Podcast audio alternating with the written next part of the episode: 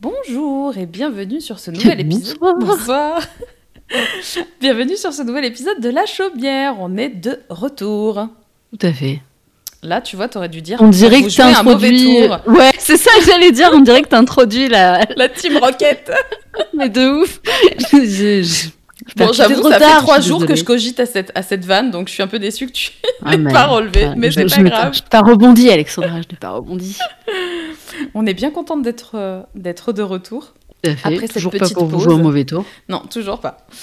Euh, petite pause d'un mois. Euh, bah, finalement, ça pause. On n'a pas pris des vacances. Hein, non, non, non, clairement, mais du coup, ça nous a fait très plaisir et on a été très touchés du nombre de messages qu'on a reçus pour dire que notre absence sur la dernière pleine lune vous avait manqué. J'ai cru que ça nous a fait très plaisir de pas vous voir pendant un mois. non, non, et même nous, on s'est dit mille fois par message, oh là là, ça ah, manque, ça, fait trop longtemps qu'on n'a pas qu'on n'a pas enregistré. Donc, euh, donc du coup, petit épisode de reprise euh, sympa. 5 heures. De 5 euh, heures. Non, c'est faux.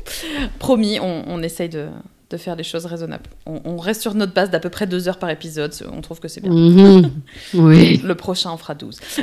voilà, c'est ça. Euh, du coup, dans cet épisode, on aura deux invités. Notre cher euh, Nick Starro, euh, Solène pour les intimes, pour la première partie où on va parler, bah, pas de tarot, de musique. Non. Et... Comme son nom ne l'indique pas.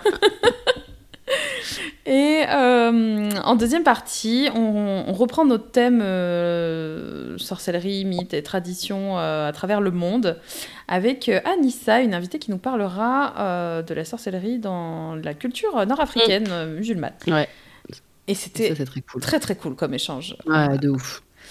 Euh, mais avant de passer à ces deux parties, on a décidé d'intégrer euh, une partie supplémentaire à chaque épisode. Voilà.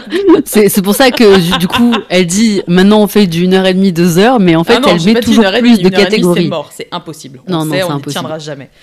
Mais, bref, elle rajoute toujours plus de rubriques. Donc comment voulez-vous qu'on tienne deux heures là-dedans? C'est pas possible. Qu'est-ce que vous voulez que je vous dise? On a trop de trucs à raconter, c'est comme ça. Euh, du coup, on a décidé de vous présenter chacune, chaque mois, un bouquin. Voilà, un bouquin qu'on a lu, un bouquin de fiction, un bouquin de pratique. Euh, juste un bouquin. Voilà, parce qu'on aime lire. Je pense que maintenant, au bout d'un an et demi, vous avez compris le bordel. Hein, donc. Euh. eh bien, ma chère Fabiola, je te laisse, je te laisse commencer. Donc, présenter ton livre du mois. Eh ben, ce livre va être une spéciale dédicace à notre cher ami River James parce que River a fait une story, je sais plus, il y a deux, trois semaines, un truc comme ça, euh, dans laquelle, du coup, euh, il y avait une, une couverture de livre euh, qui s'appelle, donc un livre qui s'appelle Man Fuck This House, et du coup, River disait meilleur titre de livre pour un livre de maison hantée. Euh, ça m'a fait beaucoup rire et en fait, euh, comme je suis un être qui aime le troll et le rire, euh, je suis allée checker ce qu'était ce livre parce que je me suis dit c'est bien trop rigolo. Mais est-ce que ce livre existe vraiment ou est-ce que c'est un mème qui a été monté? Non, ce livre existe. Il est à 9 balles sur Amazon et du coup je l'ai acheté. Voilà, en me disant bah écoute, ça me fait marrer, j'ai envie de lire. il avait grave une bonne critique en plus. Enfin, je veux dire, les gens globalement étaient hyper contents. Ok. Euh, et en fait, il se trouve que moi j'ai un vrai problème, c'est que euh, sur euh, la thématique de l'horreur et le fantastique, je lis toujours les mêmes auteurs. J'ai beaucoup beaucoup de mal à ouais, j'ai beaucoup de mal à sortir en fait de l'écriture. Alors bah, Stephen ça, King. C'est du roman ça? C'est un roman. Ouais, ouais, ouais c'est un roman. Non, c'est pas des gens qui sont fait hanter leur maison et qui racontent leur déboire parce que voilà. Mais, euh, mais du coup, non, c'est un roman. Et, euh, et en fait, c'est vrai que, ben, il y a, enfin, en horreur euh, et du coup, alors pas que, mais fantastique, horrifique. les seuls que je lis, en fait, c'est Stephen King, Edgar Allan Poe, Lovecraft et Maupassant qui fait, qui faisait des très bonnes euh, histoire courte, euh, horrifique pour l'époque, évidemment, ça fait pas très peur, mais c'est très. Euh, pour l'époque, c'était fantastique. Je ne savais pas, pour moi, Et, et ben, le Horla, il y a une compile, d'ailleurs, c'est le Horla et Récit surnaturel ou un truc comme ça, qui c'est juste. Enfin, c'est un de mes livres préférés ever. Donc, du coup, voilà. et je me suis dit, ça fait longtemps, en fait, que j'avais pas. que je suis pas sortie, en fait, de cette zone-là. Et je sais, enfin, j'avoue, je sais pas trop ce qui se fait en termes là maintenant d'écriture moderne dans l'horreur. Donc je me suis dit, ça va me sortir du truc. Le titre me fait marrer, et donc voilà. Et il se trouve que l'histoire est géniale en fait. Elle est très bien. Elle est écrite très étrangement. Alors après, c'est en anglais, donc il faut être être bilingue, mais en même temps pas tant que ça parce que c'est de l'anglais pas soutenu, c'est de l'anglais moderne en fait. Donc du coup voilà. Euh, et en fait, euh, le rythme et l'ambiance est très particulier parce que ça, c'est entre est-ce que la maison est hantée ou est-ce que la nana est folle, tu vois? D'accord, ok. Euh, et ça part, en fait, ça change de, en gros, au début, enfin, c'est très bizarre, mais en gros, il y a une ambiance au début, au milieu, ça part sur complètement autre chose, et en fait, ça revient à l'ambiance de début à la fin. et il est vraiment bien foutu, c'est un tout petit livre, ça doit faire la taille d'une nouvelle, hein, il se lit super vite, je l'ai lu en 24 heures, et il est vraiment cool. Euh, et, tu te marres bien, c'est ça fait pas peur, hein. c'est du fantastique. Pour moi, c'est euh, niveau tu sais chair de poule quoi. C'est tu passes un bon moment, ça t'a diverti. Dire quand tu parles de d'auteurs euh, un peu horrifiques, machin. Moi, le seul que j'ai lu dans ma vie, c'était R.L. Stein parce que c'est oui. Je l'ai pas compté parce que je ne lis plus chair de poule, mais ça fait toute ma life évidemment. Hein. Mais, mais effectivement, R.L. Stein, c'est un peu ce genre d'écriture là, tu vois. C'est une écriture un peu fun, ah, légère. parce que alors euh, tu parles de chair de poule, mais il y a eu aussi derrière, euh, il a écrit pour la collection euh, Peur Bleu. Alors en France, c'était ça. Oui, tout, à fait. Qui était un peu ah plus, un peu moins pour les gosses. C'était le level un peu au-dessus, ouais, Exactement. Et, et, je les lis, enfin je les ai toujours dans ma bibliothèque. De temps en temps, j'en repioche un, mais j'ai l'impression que je me suis encore plus adoucie avec avec les années. Et autant je pouvais les dévorer gamine, autant maintenant j'en ferais des cauchemars interminables. Ah ouais, euh, ah ouais. Non, moi j'avoue, j'ai bah, euh, j'avais j'ai acheté le premier char de poule de mon neveu euh, il y a oh. l'année dernière, je crois. Oui, j'y tenais. C'était genre ma priorité. Et, et j'avoue, je l'ai un peu lu derrière son dos avant qu'il ouvre le livre. C'est pas très bien, ça se fait pas, mais voilà. Parce que je voulais relire un peu un chair de poule. Et en vrai, oui, ça m'a rappelé des souvenirs, mais ça m'a pas je me suis dit, ok, je suis adulte maintenant, quoi. Oui, les chars de poule, c'est vraiment de la littérature très facile. Et, euh, ouais, ouais. Et, euh, et, pour le coup, euh, pour un adulte aujourd'hui, il n'y a, plus rien qui fait flipper. C'est ouais. le suspense. Mais c'est divertissant, c'est voilà. Là, c'est pareil, hein, le livre fait pas du tout peur, il est hyper divertissant. J'ai passé un bon moment, ça m'a coupé, tu vois, moi qui lis beaucoup pour mon travail, mm, mm. ça m'a ça m'a complètement coupé du truc. plus dans la Grèce antique. Franchement, non, pas vraiment. Ceci dit, ça, c'est une thématique que j'aime, hein, les maisons hantées et tout, mais c'est vrai. que pour le coup, Enfin, comme j'ai tendance à lire beaucoup pour mon travail, alors c'est ma passion, mais ce que je veux dire, c'est que je suis tout le temps dedans. J'ai, enfin, j'ai besoin de lire de la fiction de temps en temps pour me couper. Et ça faisait du bien, ça faisait longtemps que j'avais pas lu un livre pour lire un livre, et du coup, c'était hyper cool. Donc, euh, c'est euh, Men Fuck This House de Brian Asman. De toute façon, on vous mettra euh, le, la couve dans les liens de, du podcast. Eh ben, parfait, nickel. Merci beaucoup. Et vous, chère Alexandra? Alors, moi, j'ai profité de mon repos pour lire un peu de fiction aussi, mais j'avais pas envie de parler de ça ce soir. T'as lu masse livre en plus pendant ton repos. Ouais, ouais, ça, ça, faisait du bien du coup de lire autre chose que des livres liés à les eaux. Euh. tu m'étonnes. Euh, même si j'adore ça, euh, faire. Ouais, mais on a besoin. Hein, en fait, c'était non parce que pour le coup, moi, quand je lis même des livres de fiction, ça reste quand même toujours beaucoup autour des sorcières, etc. Mais ouais, mais, c'est pas pareil. Moi, je les. Voilà, c'est sans pression. Ouais, c'est ça. Tu les reçois pas pareil en fait. Ouais, complètement. Mais J'en parlerai certainement lors d'un autre épisode, parce que par exemple, j'ai lu un livre, mais dont j'ai déjà parlé en story sur ma page perso, euh, donc je voulais pas que ce soit trop redondant. Et je voulais vraiment présenter un bouquin ce soir euh, qui est euh, le traité des usages de sorcellerie qui est sorti chez Secret d'Étoile aux alentours de Noël, qui est un énorme pavé qui doit faire plus de 1000 pages, je pense. Ah non, peut-être mhm. pas en fait. Je suis en train de regarder. Non, il y a 600 pages, mais c'est des pages très épaisses, donc il est très très gros.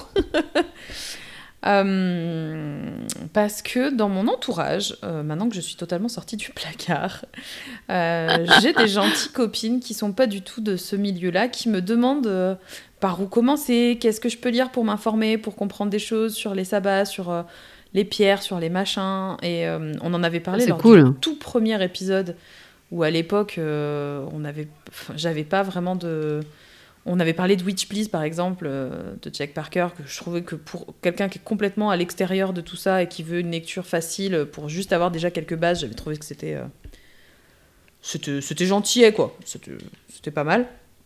Mais là, on est sur euh, le bouquin le plus complet que j'ai jamais vu pour des débutants.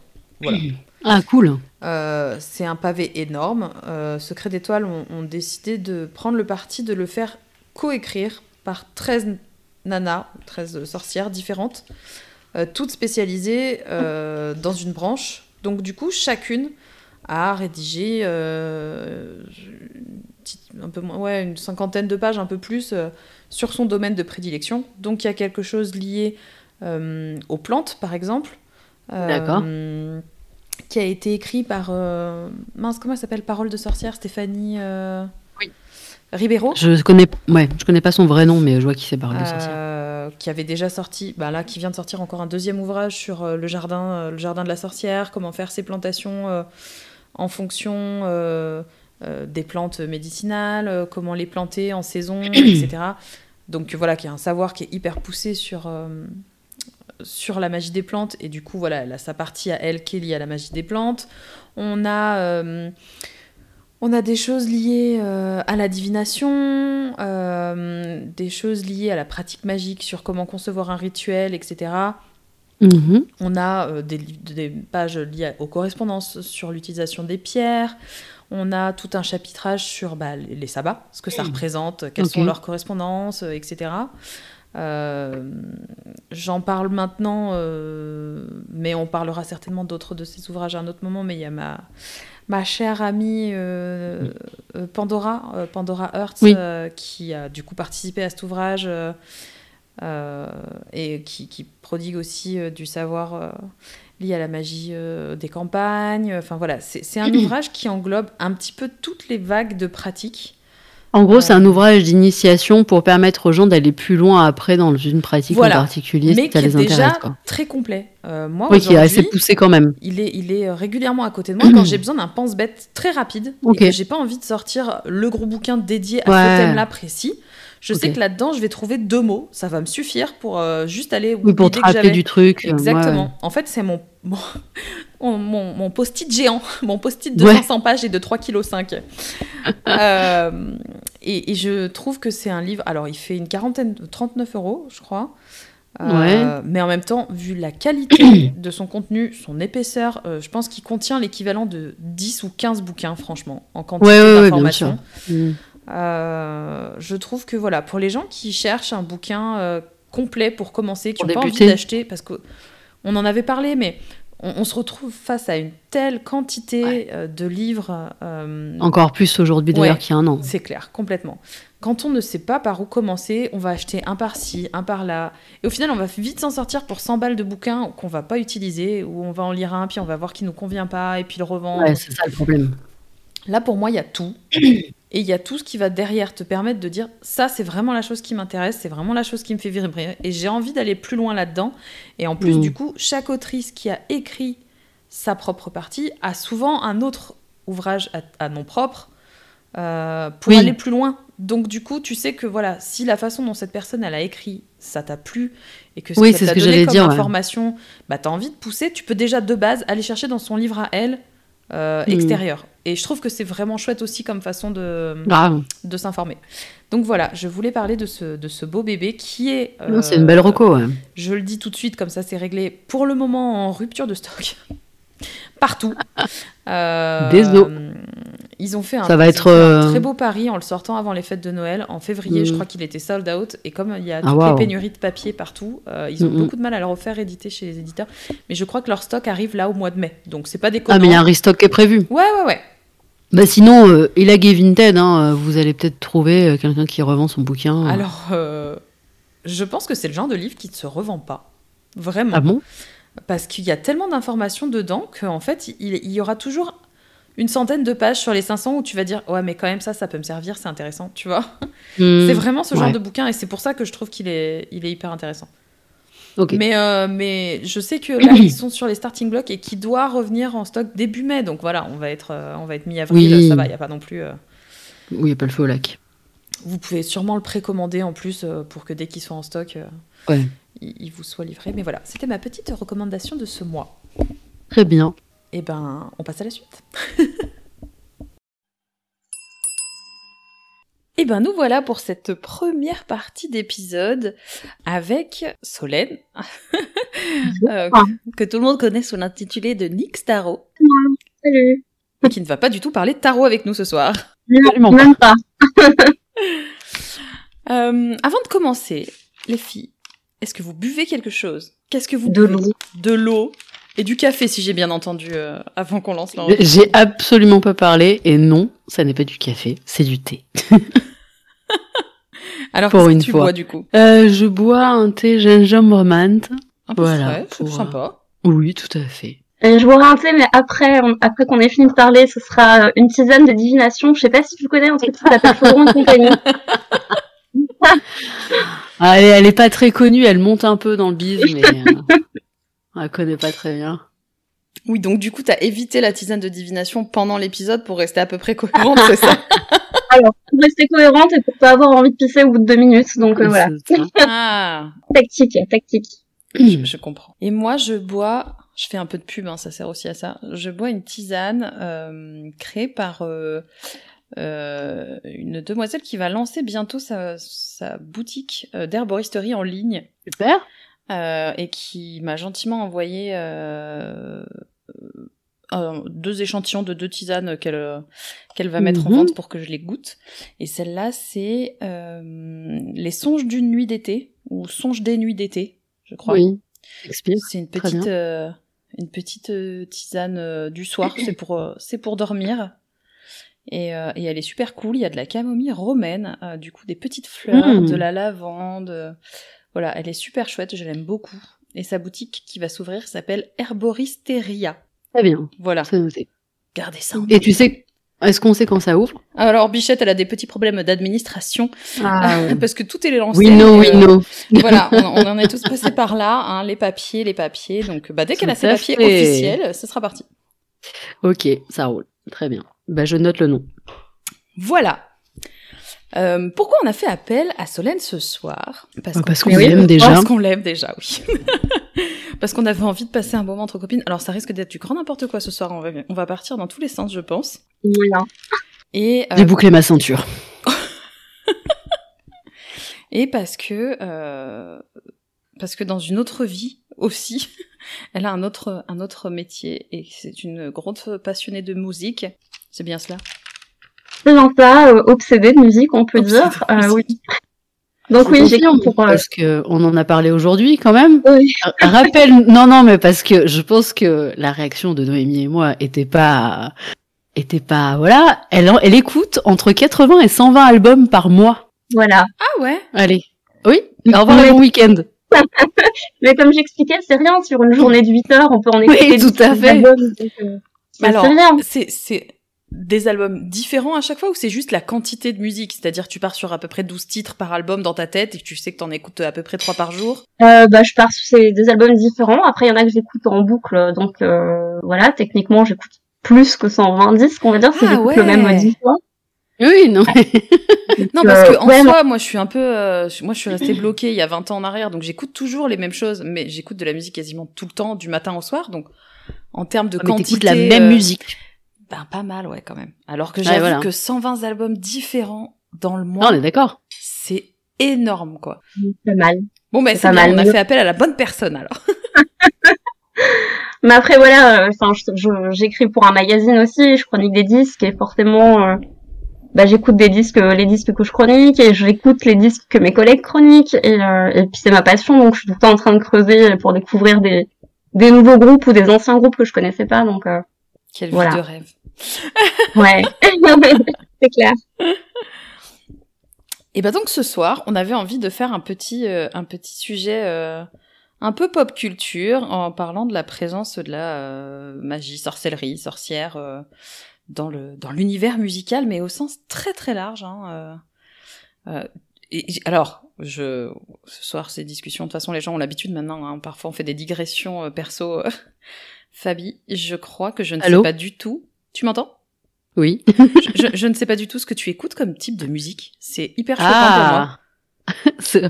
Voilà, 13 ans d'amitié. euh, Mise au rebut, tout ceci n'était qu'une farce. Euh, ce que j'écoute, j'écoute beaucoup de Alors, je suis un peu comme toi. Moi, j'ai un, problème avec les années 90-2000.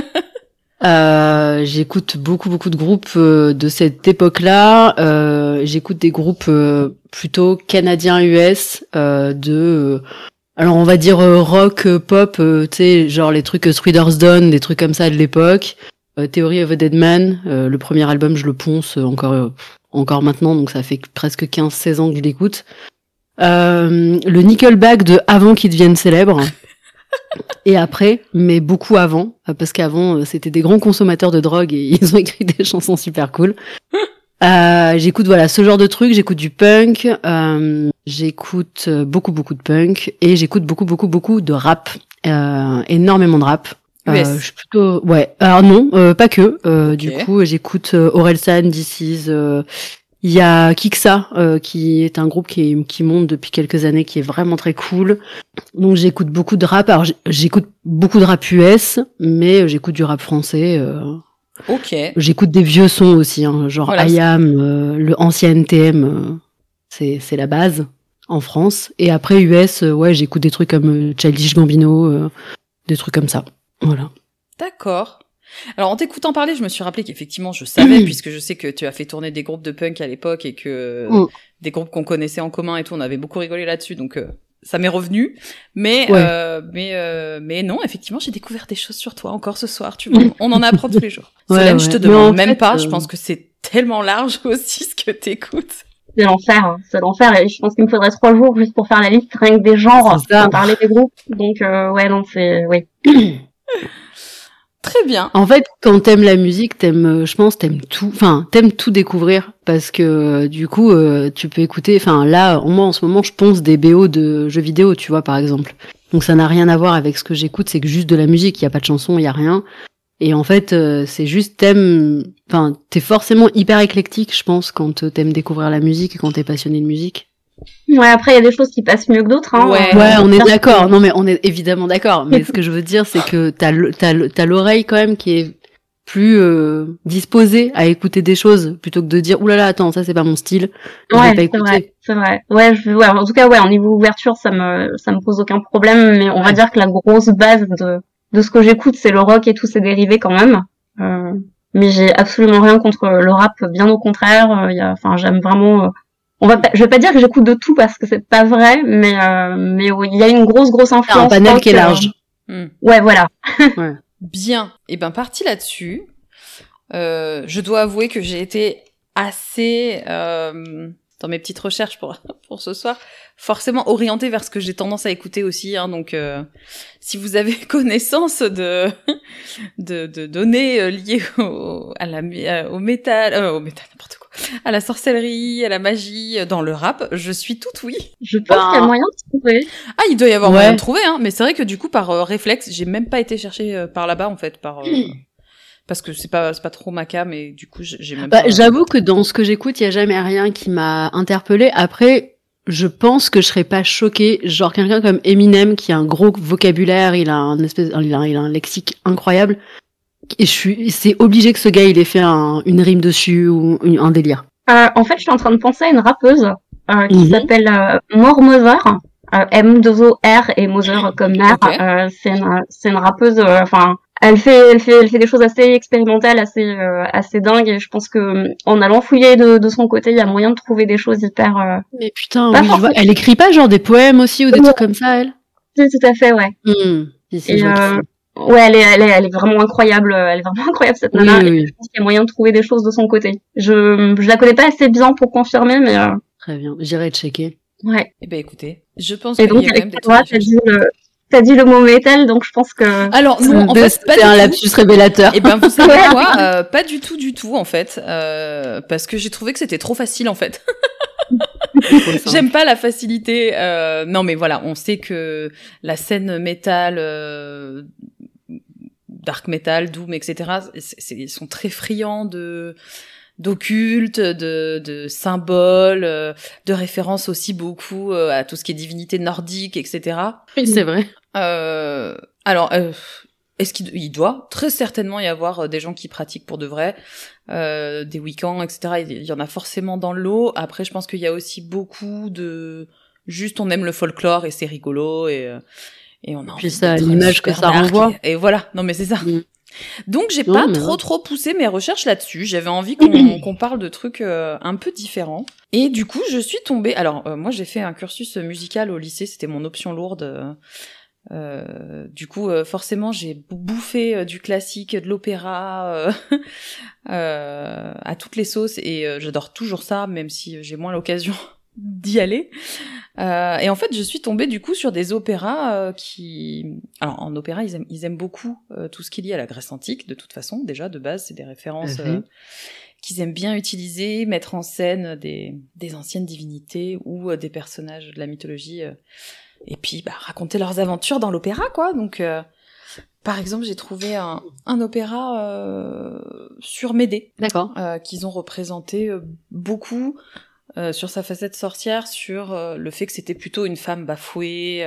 En fait, honnêtement, je m'attendais à trouver beaucoup de de critiques de la sorcellerie ou en rigolant un peu tous les Burn the Witch. des groupes qu'on connaît bien aujourd'hui mais en fait, euh, c'est toujours une vision qui est quand même assez positive de la sorcière, je trouve, euh, dans l'univers musical euh, de toutes les périodes. Euh, il y a aussi un opéra allemand, alors désolé pour les gens qui parlent allemand, euh, d'un compositeur qui s'appelle Mendelssohn. Je pense que je n'ai pas d'accent allemand, donc ça doit, ça doit se prononcer totalement autrement, mais au moins on comprend ce que je dis. Qui a fait un opéra qui s'appelle La Nuit de Walpurgis. Ah, ça ah me parle. Et, euh, et en fait, c'est juste euh, un opéra qui raconte la nuit de célébration euh, païenne euh, bah, de, de, de la nuit avant Beltane, quoi. Et je trouve ça super cool.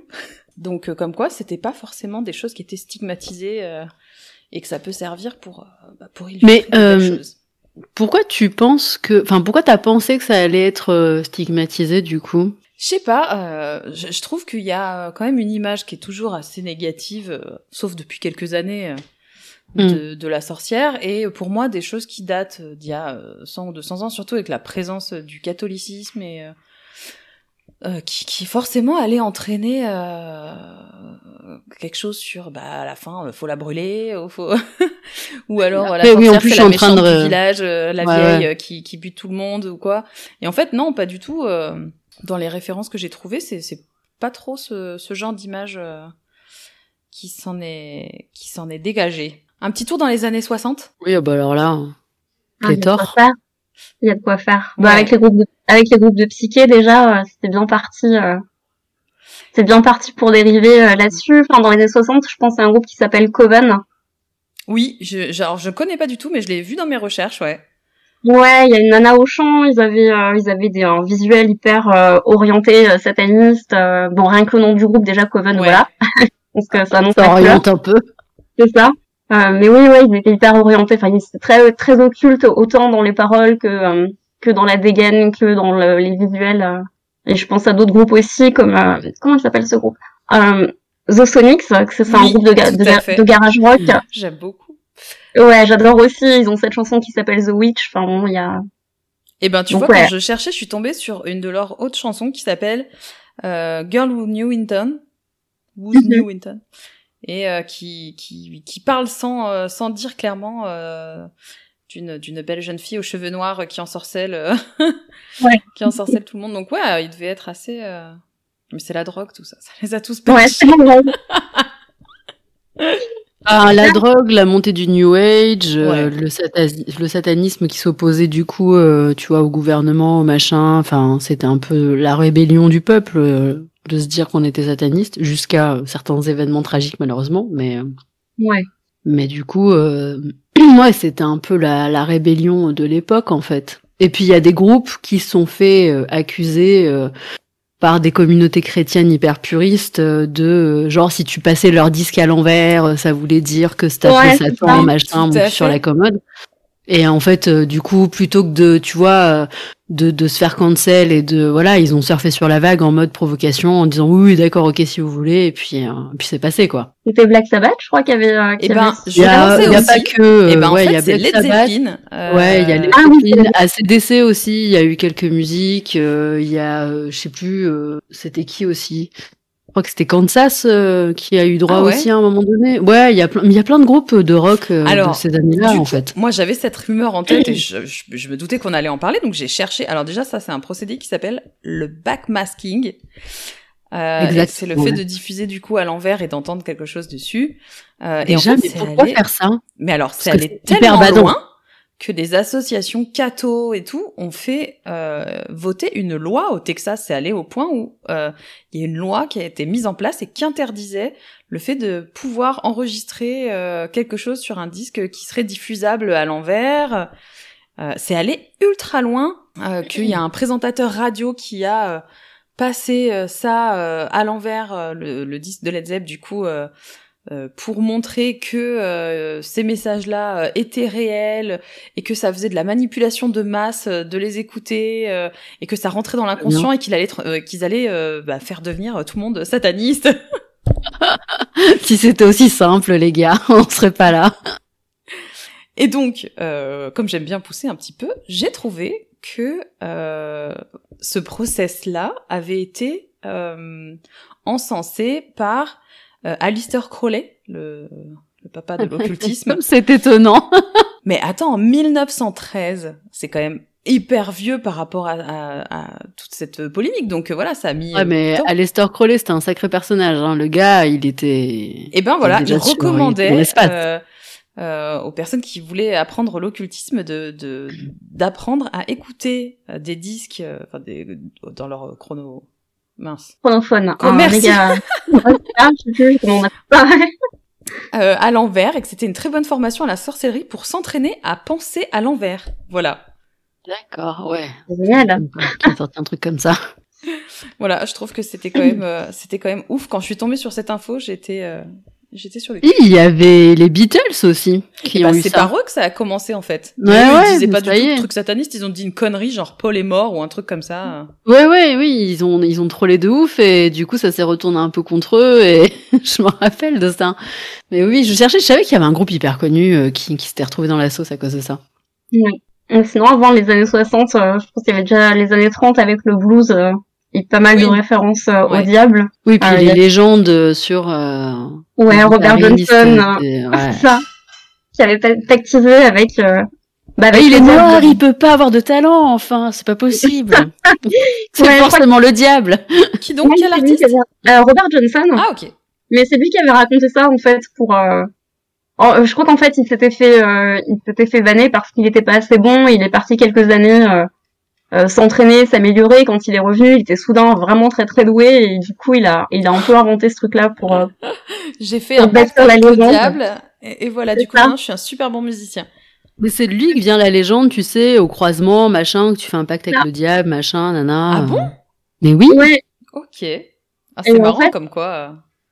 Ça vient aussi du fait que, enfin, dans le voodoo, il y a Papa Legba qui s'appelle le maître Carrefour, donc donc ouais, il y a vraiment un lien du coup entre euh, le diable, le voodoo, etc.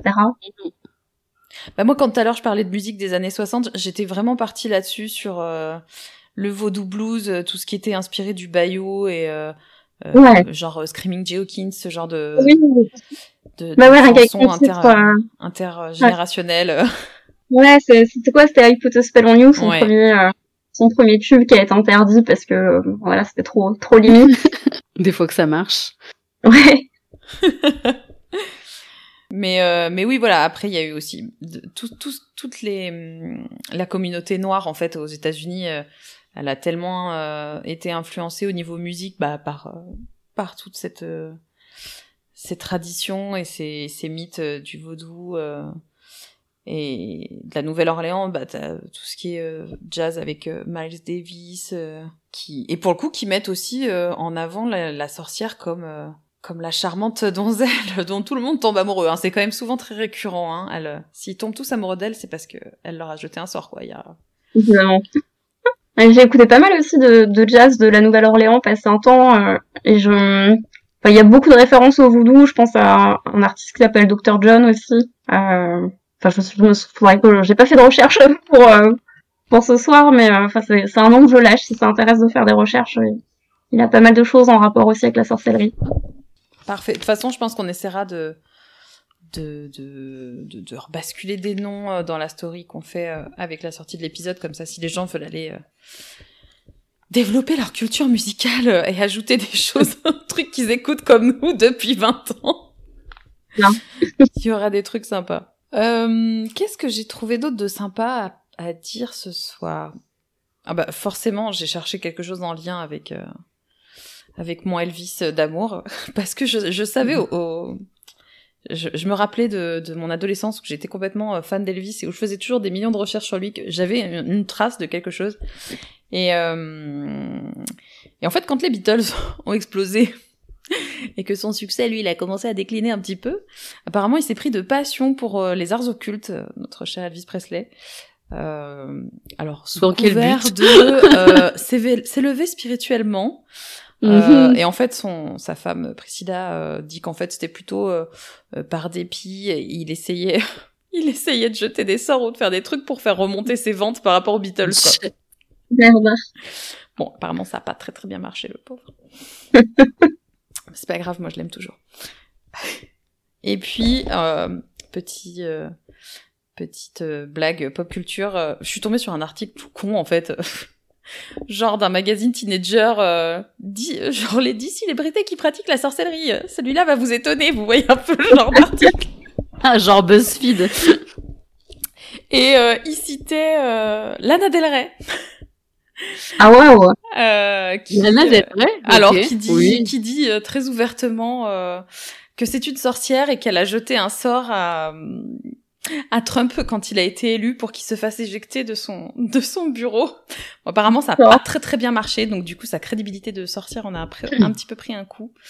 Mais euh, mais je crois qu'elle bon, à sa euh, décharge après, elle était pas seule et, euh, et du coup, il y a plein de gens qui ont essayé, mais ça n'a pas marché. C'est vrai, on en avait parlé euh, sur l'épisode sur les faits divers. Mais oui. Mais alors, j'écoute pas trop Lana Del Rey, c'est pas trop ma cam, mais je crois qu'elle a fait elle a fait une ou deux chansons aussi sur les sorcières. Je crois que je vois beaucoup de gens l'utiliser en story quand ils illustrent quelque chose. Je n'écoute pas du tout cette, cette jeune femme. Moi non plus. Je pourrais pas dire grand chose euh, bah, sur Lana Del Rey. Je, je suis navrée, mais sa voix vraiment, euh, genre, euh, ça, ce n'est pas possible pour mes oreilles. Et eh ben, tu Après, sais quoi, je, sais qu'elle je suis incapable bien, dans ma tête de, de, de, d'entendre sa voix. Je, je, là, je sais pas, j'ai un bug. Donc c'est que ça ne me marque clairement pas. voilà. Euh, après, bah, forcément, on a tous les tous les groupes euh, de métal euh, qui, qui se prônent satanistes euh, et qui aiment bien toutes les Ozzy Osbourne par exemple avec toutes les légendes sur ces, ces, appels à Satan sur scène avec des arrachages de de d'ailes de, de chauve-souris ouais. classique. Ouais après on peut parler de toute la toute la vague black metal de jeunes hommes qui brûlent les églises tout ça tout ça. Ouais y a-t-il besoin de développer sur sur cette euh... Enfin non, je crois pas. Non, je, je pense pas. je Moi, je, je, je, je, vais souvent en festoche métal euh, l'été. euh... et, et, du coup, voilà, on voit... Euh... c'est pas forcément ce que j'écoute moi euh, à la maison, et du coup, voir ça sur scène, c'est toujours, c'est toujours très divertissant. Voilà, c'était le terme que je cherchais. C'est vrai qu'en festival, ça dépend si c'est en plein été, en plein jour, euh, ça enlève un peu de, ça, enlève un peu le, côté mystique. Et eh ben, justement, c'est là que ça devient drôle, en fait. Ah, clair. Parce que quand il fait 45 degrés, que tout le monde est chaud, euh, transpirant, que le soleil tape très fort et que tu les vois débarquer euh, tout en noir avec le maquillage, la totale et tout, c'est, forcément, ça enlève un peu le, le folklore que je pense qu'il y a complètement dans une salle une vraie salle de concert noire et mm. obscure. Mais, euh, mais voilà, ça me fait toujours bien marrer. Après, j'ai de bons souvenirs de groupes de black metal euh, en concert avec, euh, bah voilà, tout, tout le tout le barda sur scène, les chandeliers, l'encens au taquet. en fait, c'est des concerts, ça sent tellement bon que tu passes plus le, le temps du concert à sniffer, à se dire putain, ça sent trop bon que qu'à regarder vraiment ce qui se passe. Mais alors, j'ai jamais eu ça. j'ai déjà vu des des groupes qui Alexandra elle avait que des dégénérés. Non non non mais enfin tu vois qui sortent le gros folklore la belle déco de scène et tout mais mais euh, le petit encens je pense que c'est la touche manquante euh. oui je sais plus quel groupe c'était alors c'est soit Cult of Fire ou Cult of Occult je confonds les deux à chaque fois. Ah. euh, et il y a un autre groupe euh, russe qui s'appelle Batushka aussi enfin voilà c'était ouais Cult of Occult je crois que je les ai vus en festoche aussi donc en plein jour c'est pas ouais. C'est pas là où ils devaient être au max de leur performance scénique quoi. Ouais j'imagine Sinon, je pense à un autre groupe que j'ai vu en concert il y a deux ans, qui s'appelle Twin Temple. Ok. Euh, c'est alors musicalement c'est un peu c'est du doo wop c'est très rétro années 60 on dirait un peu ça ressemble presque à du Amy Winehouse okay. sauf que Mhm. c'est un, c'est un duo qui est looké enfin hyper looké euh, sataniste Euh, et ils ont des titres de chansons en mode Lucifer My Love euh, euh, une chanson en, en hommage à la Santa Muerte euh, et c'était assez drôle en concert parce qu'ils faisaient enfin ils faisaient carrément des ils sont euh, cute. Ils sont trop mignons. ah tu le regardes en même temps ouais sont- Bah, je regarde. Ouais, ils sont adorables, c'est clair. Et ils font, ils font des, euh, font des rituels sur scène, quoi. Donc c'est, c'est vraiment excellent d'assister à un rituel euh, en groupe, en commun. Ah ouais, oui, oui, d'accord, ok, il y a des photos. C'est Ouais. énorme. Ah putain, j'irai voir des vidéos. Ça doit être vraiment trop génial. bien. Ah, alors pour le coup, je trouve ça génial. Euh, comment t'as dit le nom? Twin Temple. Je note. Ils sont beaux, ils ont un look euh, même, enfin, ouais, ils, ils dégagent un truc hyper, euh, on dirait un peu euh, euh, Gomez et Morticia Adams au niveau du, de ce dégagent. oui, effectivement. Carrément. Mais en tout cas, c'est, c'est, enfin, musicalement, c'est vraiment très très cool. euh, vraiment cette ambiance doo-wop avec des paroles hyper, euh, hyper orientées euh, sorcellerie, magie, etc.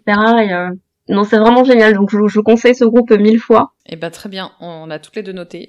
J'irai jeter une oreille euh, avec plaisir. Et puis, euh, ben en t'entendant parler de ça, moi ça m'a fait penser aussi à un style musical que j'aime beaucoup, euh, qui est le psychobilly. Euh, Oui. qui est du coup bah, une vague dérivée du rockabilly euh, classique, mais du coup avec toujours, je trouve, une petite, une petite touche, une petite touche liée à l'occultisme.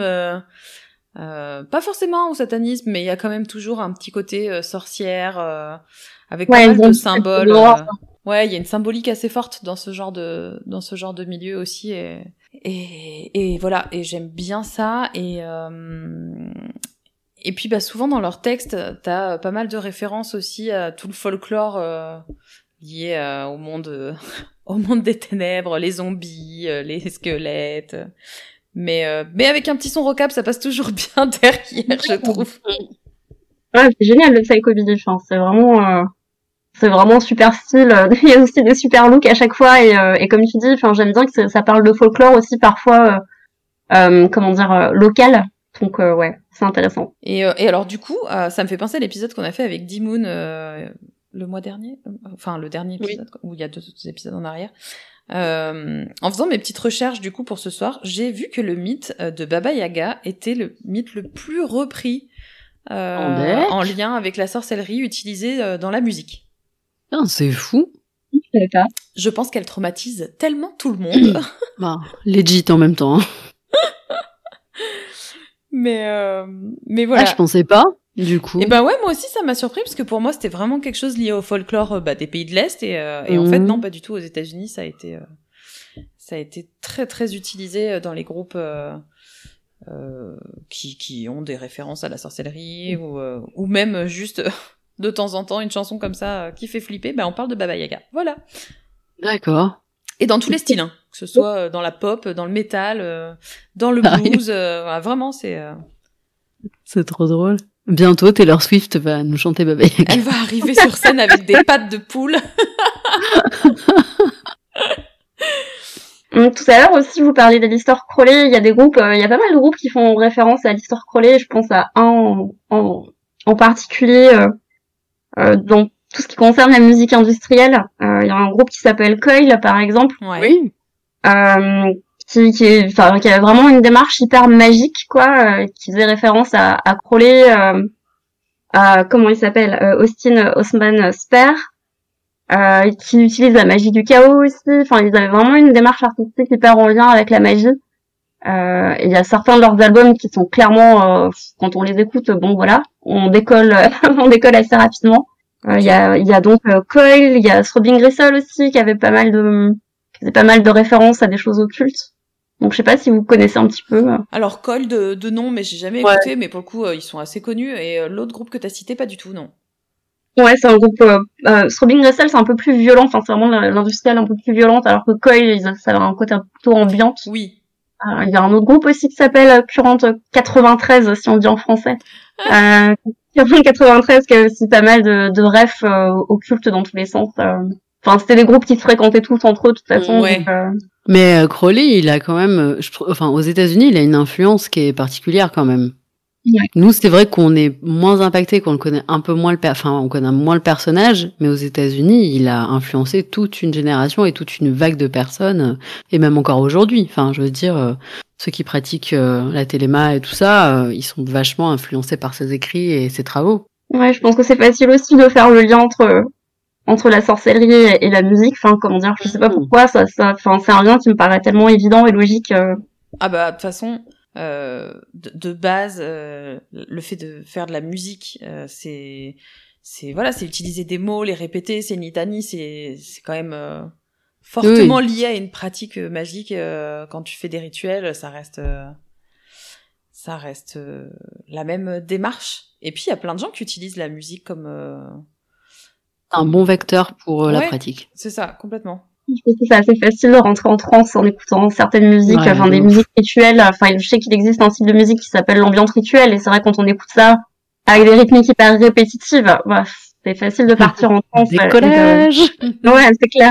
Après, euh, je pense que pour les gens qui aiment euh, fortement la musique, euh, le fait d'avoir de la musique quand on pratique, quand on fait des tirages, quand on fait un rituel, quel qu'il soit, c'est clairement quelque chose qui est enfin qui est indissociable pour moi de ma pratique euh, de j'ai ma mm. petite playlist quelque chose que je n'écoute que quand je fais mes tirages de cartes par exemple euh, ou quand je prépare euh, un rituel ou quoi. C'est euh, des playlists euh, euh, pagan celtes des trucs tout bêtes parce que sur Spotify on trouve de tout de toute façon. Comme j'ai des playlists qui sont dédiées à chaque sabbat en dehors de celle que je fais avec Marine Saria sur sa page euh, Les Sabbats, mais j'ai d'autres playlists qui sont dédiées à mes préparatifs de la journée, etc. Et c'est des choses que j'écoute que à ces moments-là. Je me vois pas dans mon quotidien écouter des trucs aussi perchés euh, pour faire la vaisselle, par exemple. Quoi. ça irait peut-être plus vite. Ou moins vite, du coup. Ou moins vite. Ouais, mais ce serait magique, Alexandra. C'est ça. Parce que non, mais pas toute seule, quoi. Voilà. Tu, la porterais avec ton intention et voilà, ce serait formidable. Non, mais en plus, c'est vrai que, enfin, je te rejoins là-dessus, euh, mais on en parlait cet après, mais en plus de ça, de des musiques pendant qu'on tire les cartes, nana et tout. Ouais. Et, euh, et oui, effectivement, moi aussi j'ai des playlists. Après, ça change régulièrement parce que j'ai des, donc on en parlait de ça, que j'ai des, on a des obsessions. Euh, de, Moi j'ai des obsessions en musique, euh, beaucoup. Euh, là, je vais coller euh, le même album ou la même chanson pendant euh, trois mois et puis après, je vais plus pouvoir saquer le truc et puis je vais, je vais le lâcher pour autre chose et puis je vais revenir dessus six mois après. Mais je, quand je sais que j'ai un truc à faire ou que j'ai des tirages, etc., je cherche qui va me mettre dans le bon mood ou la bonne ambiance pour faire le truc. Donc euh, oui, c'est que ça joue. Et je trouve qu'en plus, le, la manière, parce que la musique c'est quand même un truc incroyable, c'est que ça te fait ressentir des choses euh, sans pour autant, euh, tu vois, enfin que tu, il y a des paroles qui vont te faire ressentir des choses qui vont, la personne aura vécu une situation complètement différente de la tienne et pourtant ça va faire écho à quelque chose chez toi. Et, euh, et du coup, ça te met dans des moods, dans des ambiances, ça t'appelle des trucs. Et je trouve que c'est hyper important pour... Euh, on rigole souvent l'intention en magie, mais mine de rien, c'est une part importante des rituels et ah de bah ce qu'on oui, fait. J'en rigole pas, moi perso. non mais ma pratique, elle serait c'est la, la joke de euh, genre si tu mets tout ton cœur et ton intention, c'est ah. tout ce qui compte. Oui, et, bien voilà. sûr. On est bien d'accord que non, mais ce que je veux dire, c'est que ça te, pour moi, ça décuple un peu ça, c'est-à-dire que ça te fait ressentir des choses hyper fortes et du coup, ça décuple le truc. Mm.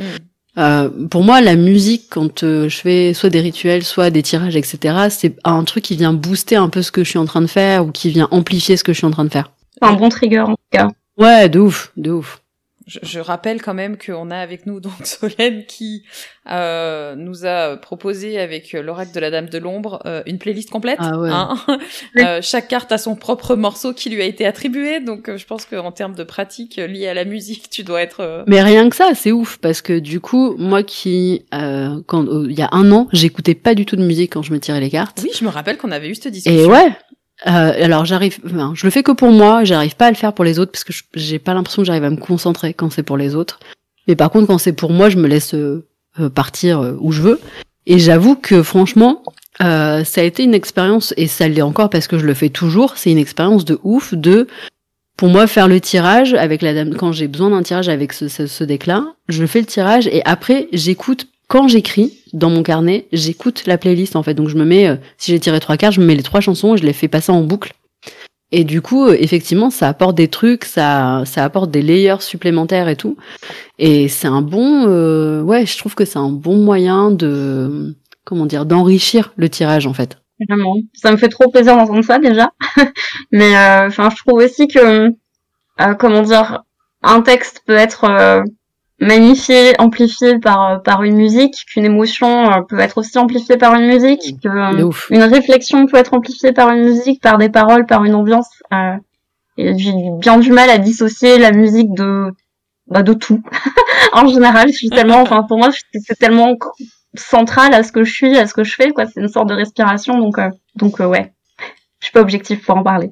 Mais non, mais c'est bien, c'est bien pour ça qu'on a choisi de t'inviter avec nous ce soir hein, et pas quelqu'un d'autre je pense que c'est c'est bon, après je, je, tu vois tu parles à, une nana qui, qui, qui, a vécu pour la musique euh, la moitié de sa vie euh, bah ouais non mais je comprends. donc euh, je j'entends bien ça et, et voilà. Et du coup c'est cool de se dire que je pense qu'il y a 15 ans en arrière t'écoutais déjà autant de musique euh, et que pourtant bah t'as as réussi à garder ça en lien avec ta pratique et euh... ah mais c'est même encore pire je crois j'en écoute encore plus qu'il y a 15 ans encore plus qu'il y a 20 ans. Enfin c'est pire en pire euh, chaque année je crois donc euh... Ouais, après il y a aussi cet aspect, euh, je trouve que le fait qu'on ait des plateformes comme Spotify, comme euh, ça, ça aide énormément. Ouais, en fait, ça, moi je vois, j'ai tout le temps des recos sur Spotify et tout. Déjà les recos elles sont pertinentes, on va pas se mentir, euh, on propose jamais des trucs que j'ai, enfin, et même quand je me dis c'est complètement taré, j'écouterai pas ça. Quand j'écoute, je me dis ah en fait c'est pas mm. si mal des fois, mais c'est rare quand ça arrive. Mais, euh, mais du coup, ça donne accès à un catalogue musical qui est juste incroyable. Les réseaux sociaux euh, te connectent aussi pas mal à des artistes que t'écouterais pas forcément. Euh, et du coup, ouais, c'est. je trouve qu'en fait, on est passé de pour notre génération, c'était pour avoir des accès à des artistes qu'on n'avait pas en France ou qui n'étaient pas passés en France. Fallait aller dans les disquaires, dans les machins et tout. Ah, maintenant, on t'ouvre ton PC et t'as accès euh, au monde, quoi. C'est un truc de ouf. Ouais, du coup, ça change aussi le mode de consommation de la musique parce que clairement, euh, on passe plus vite aussi sur certains artistes c'est bien dommage. Tandis qu'avant, quand on n'avait pas Internet, enfin, moi, je me souviens que j'avais un disque, je le retournais dans tous les sens, je connaissais le livret par cœur. euh, je l'avais écouté, euh, je l'écoutais en boucle parce que j'avais pas de thune ou pas le choix d'écouter le même truc en boucle non plus. Enfin, donc ça a changé aussi notre rapport à la consommation musicale, quoi. Ouais, ouais, bah tu zappes plus facilement euh, quand tu sens que ça va pas te plaire, quoi. Ouais, c'est ça. Alors qu'avant, tu faisais l'effort d'aller euh, au bout parce que t'avais claqué euh, 150 francs euh, dans, ton, dans ton CD, quoi. Ça a coûté super cher, en plus, c'est clair, ouais. Donc, tu, tu, tu faisais en sorte de d'aimer ce que t'as acheté. tu, tu essayais de pas trop te, te tromper sur le truc, quoi. Ouais, allez, personne n'a jamais téléchargé de la musique et a gravé ses propres CD ici. Bah, quand c'est arrivé, oui, mais au tout début, début, genre 90-2000, euh, euh, en vrai, euh, pour avoir accès à de la zik qui était pas passée en France, c'était chaud, quoi. Enfin, nous, en plus, on est la génération MTV, tu vois. Donc, on voyait des groupes à la télé, mais qu'on pouvait pas écouter chez nous. Donc, t'étais obligé d'allumer ta télé pour écouter de la bonne zik. Et tu devais aller chez les disquaires, demander s'ils pouvaient les faire importer et tout. C'était un bordel de ouf, hein. C'est trop bien. Et euh, moi, je me rappelle, euh, mon premier CD des Distillers, j'ai demandé au disquaire si genre euh, c'était possible de le faire importer, tu vois. C'était chaud. Donc, ouais, ouais. C'est moi, je suis en train de cogiter que j'ai quand même eu pas mal de chance là-dessus parce qu'à Lyon, on a Gilbert Joseph. Ah, oui, tout à fait. Gilbert Joseph, le rayon. Et ils ont quand même toujours. El famoso. ben oui, ouais. du coup, ils ont toujours été hyper open sur. Après, les gens qui travaillent à Gilbert Joseph, c'est des passionnés de base. Oui, bah ouais, de ouf. Donc forcément, euh, tu t'avais la main sur des choses que tu trouvais pas à la Fnac à côté. Euh, et, et, et, plutôt facilement finalement quoi. Moi j'allais me perdre dans le rayon euh, rock, metal, machin, tu chopes n'importe quoi, euh, c'est pas forcément des trucs que tu trouves partout. Tu peux les écouter, enfin tu vois, ils te mettent le petit truc avec le casque là où tu pouvais faire tourner le CD dedans et, et voir avant d'acheter en plus ce que t'allais acheter. Donc j'ai jamais trop trop galéré en fait moi de mon côté. Donc je compatis. Je suis en Ardèche, donc c'était très compliqué. Ouais, c'est ça. Par contre, j'avais une médiathèque où je pouvais euh, louer des CD euh, et c'était. C'est trop bien. c'est cool ça, ouais. Hmm. ouais. Mais même, je trouve que la musique, euh, de, manière générale, ça c'est quand même grave étendu. Enfin, maintenant, on écoute de, la musique des films, euh, bien plus qu'avant, même si avant, euh, il y avait quand même des artistes, euh, on va dire, euh, musicaux, genre John Williams, ben, on ne présente plus, et voilà. Mais ce que je veux dire, c'est que maintenant, les films sont pensés aussi avec des BO, qui n'était pas le cas avant. Bon, enfin bon, la BO du Rocky Horror Picture Show, je suis désolée, mais ça reste un des meilleurs albums du monde. Ouais, mais c'est une comédie musicale. ouais, c'est vrai qu'il n'y a pas de BO. Il n'y a pas de BO, il n'y a plus de film, quoi. C'est vrai. Ouais, c'est ça c'est une comédie musicale, donc pour moi c'est différent de des films qui sortent maintenant. Genre franchement, ça va être con parce que bon, après je m'en fous, j'assume. Moi je suis très, euh, je suis comique beaucoup, donc euh, voilà. Mais quand Iron Man est sorti et que la BO c'est ACDC, oui. mais j'étais comme une ouf. J'étais là en mode mais oui c'est trop bien. Vous avez compris en fait ce qu'on attend. Et du coup, euh, et, et, et, les films maintenant sortent avec des BO et tout, ce qui n'était pas le cas avant. Les jeux vidéo, il y a des musiques de jeux vidéo, les gars, mais c'est un truc de, de, de marteau, vraiment. Et, et c'est un truc de fou. Et je trouve qu'on a maintenant accès à de la musique dans toutes sortes d'ambiances, toutes sortes de médias. Et c'était pas le cas avant. Et du coup, c'est hyper cool, quoi. Après, euh, on, on, digresse complètement, mais ça c'était prévu. Ouais, mais euh, il y a aussi le fait, je pense, que beaucoup de gens qui travaillent dans l'industrie, euh, que ce soit film ou, ou même série, hein, parce que là pour le coup la mm. référence que j'ai en tête, ça reste des séries. C'est des gens qui ont, qui sont à peu près de notre génération, à 10 ans près, quoi. Et du coup, ils ont ils ont euh, les références musicales qui nous font vibrer à nous et qu'ils arrivent à les replacer aussi dans des contextes euh, Alors, je suis désolée, je vais faire un, un des plus. Est-ce que vous aimez Lucifer, la série, ou pas du tout? J'ai jamais regardé. Solène?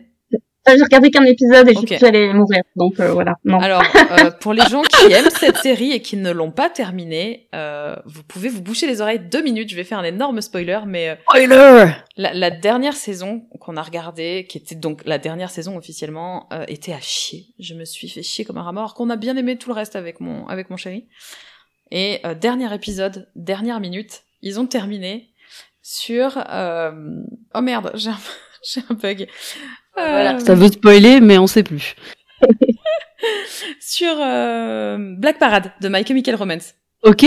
Et moi, je suis désolée, la première note a sonné. Ah bah oui. je, je, me suis levée, j'ai chanté mon hymne et, et je me suis dit, les mecs ont sauvé la saison grâce à une chanson sur le dernier épisode. Et et ça, aujourd'hui, ça se retrouve dans beaucoup de séries, dans beaucoup de films. T'entends des sons qui vont te faire euh, vibrer quelque chose parce que tu les connais, parce que c'est quelque chose qui t'a marqué sur ta génération, etc. Et ça peut changer complètement l'image que tu vas avoir de ce que tu es en train de regarder. quand tu parles d'Iron Man, c'est exactement pareil. Ouais, ouais, mais typiquement là, il y a Stranger Things, il y a la saison 4 qui va sortir là le mois prochain. Euh, la série, elle est basée sur la musique qui et ben sort avec euh, la série. Et on peut aimer ou pas la série, ça c'est de toute façon c'est chacun ses goûts, mais bah. les mecs bossent sur la BO de ouf, ils font écouter les musiques aux gamins et tout sur le set pour qu'ils se mettent dans des moods un peu différents. Enfin, il y a un vrai travail musical. Pas du tout la musique des années 80. Je ne peux pas regarder cette série, c'est pas possible. Ah ouais? Ouais. Ah putain. Bon, en même temps, tu chierais dans ton frog, donc euh, la regarde bah, mais oui. Mon mec si, la regarde à côté de moi, donc d'un œil, je, je sais ce qui se passe, mais ça m'intéresse pas en fait. J'arrive pas à me mettre dedans parce que l'ambiance musicale me convient pas. Ouais. Clairement. Après, toi, t'as jamais vu les Goonies et tout aussi, c'est pour ça. C'est vrai. Ouais. tu peux pas comprendre, Alexandra, tu ne peux pas. On n'a pas tous eu la même enfance, ok? Non. Le trigger de nostalgie, quoi. Mais de ouf. C'est pareil, hein, la BO des Goonies, elle est, elle est trop bien. Hein. Enfin, c'est, c'est mono années 80, mais elle est trop cool. Ouais, donc, du coup, ça me motive pas du tout à la regarder, quoi. tu ne sais pas ce que tu perds. Attends, euh, bon, désolé pour la digression euh, encore plus profonde, mais ma fille est obsédée Allez, on vous perd. par, Ciao. Euh, par, par les choses miniatures depuis quelque temps. Et le jour, elle me dit, mon rêve, c'est d'être miniature et de pouvoir marcher dans les murs et tout. Et je crois que c'est ça le concept des Goonies, non? On est d'accord? Pas du tout. Ça, c'est ah, bah, le des borrowers. ah mince, mais tu sais que dans ma tête, c'est ça que je vois? Mais non Bah là, tu serais tombé de ta chaise hein, si tu avais mis les Goonies bah, avec tes gamins. mais c'est quoi alors les Goonies? ah putain. Alors attendez, parce que là, on est parti sur un moment, euh, revenons à la culture euh, d'Alexandra. Donc les Goonies, c'est un groupe de gamins qui vont euh, se faire expulser de leur baraque euh, parce que la ville machin et en gros ils trouvent une carte au trésor et ils se mettent en tête d'aller retrouver ce trésor. Il y a des bandits qui sont sur leur trace. Il y a du meurtre, il y a notamment un des enfants de la matrone des bandits qui est difforme au possible, qui s'appelle Sinoc. Euh, et du coup, ils vont chercher un trésor de légaments, ils vont chercher un trésor de pirates. D'accord. Eh ben, mais c'est euh, vulgaire, violent, euh, c'est les années 80 quoi. ah oui non mais alors c'est surtout que moi je m'attendais pas du tout à ça. Mais alors pas du tout. Je voyais donc tu disais le monde des borrowers. Oui bah c'est c'était quoi la série animée qu'on avait quand on était gosse qui est là-dessus? Je sais plus. mini moi. Ouais, voilà les mini pouces. Eh ben, les, les Borrowers, c'est ça, en fait. C'est ça, mais moi, c'est ça que je pensais que c'était les Goonies, en fait, comme film. Je vois le petit bonhomme qui marche dans les ben, murs et tout, je, je, vois vraiment. Vous auriez pas passé un bon moment, je pense. Bah non, effectivement, du coup, c'était pas, euh, voilà. Bon, bah voilà. Après cette magnifique digression sur mon manque de culture cinématographique des années 80. oh mon dieu. Eh, D'ailleurs, euh, ça va te faire plaisir, mais si tu regardes les Borrowers avec tes enfants, le gamin des Borrowers, c'est Drago Malfoy. Oh punaise. Ok, très bien. Voilà. C'était le fun fact. Merci beaucoup. Euh, très bien, je pense qu'on a fait le tour le plus large du monde sur ce sujet. Est-ce que vous avez d'autres petites anecdotes ou d'autres petits groupes auxquels euh, vous pensez que vous voudriez recommander euh, Ouais, je pense, à, je pense à deux trucs. Il y a eu une affaire il y a pas très très longtemps sur une chanteuse, enfin une artiste suédoise qui s'appelle Anna von Hauswolf. Je sais pas si vous en avez entendu parler. Non. Non. en fait, elle joue de l'orgue. Mais bien sûr. bah oui. Elle chante. Et, euh, et en fait, elle, a... joué, une faisait une tournée dans les dans les églises là, dans les cathédrales. Ça. Ouais. Et en fait, à Nantes, euh, bah il y a un groupuscule euh, religieux qui a protesté contre le fait qu'elle joue dans une église parce que euh, bah il la considérait comme sataniste parce qu'elle a, elle a une chanson en, en, lien avec le diable. D'accord. Euh, du coup, elle a été interdite, ça fait un bordel pas possible. Ils ont dû déplacer certains de ses autres concerts dans d'autres salles. Et genre en mode euh, secret, et ils prévenaient au dernier moment pour pas qu'il y ait oh, une foule devant. Non, mais il en faut peu pour trigger les cathos quand même, hein. C'est fou, hein. En 2022, quoi, on dit. Ah, ouais. ah, les gars, calmez-vous. Ouais, ouais. ouais. C'est.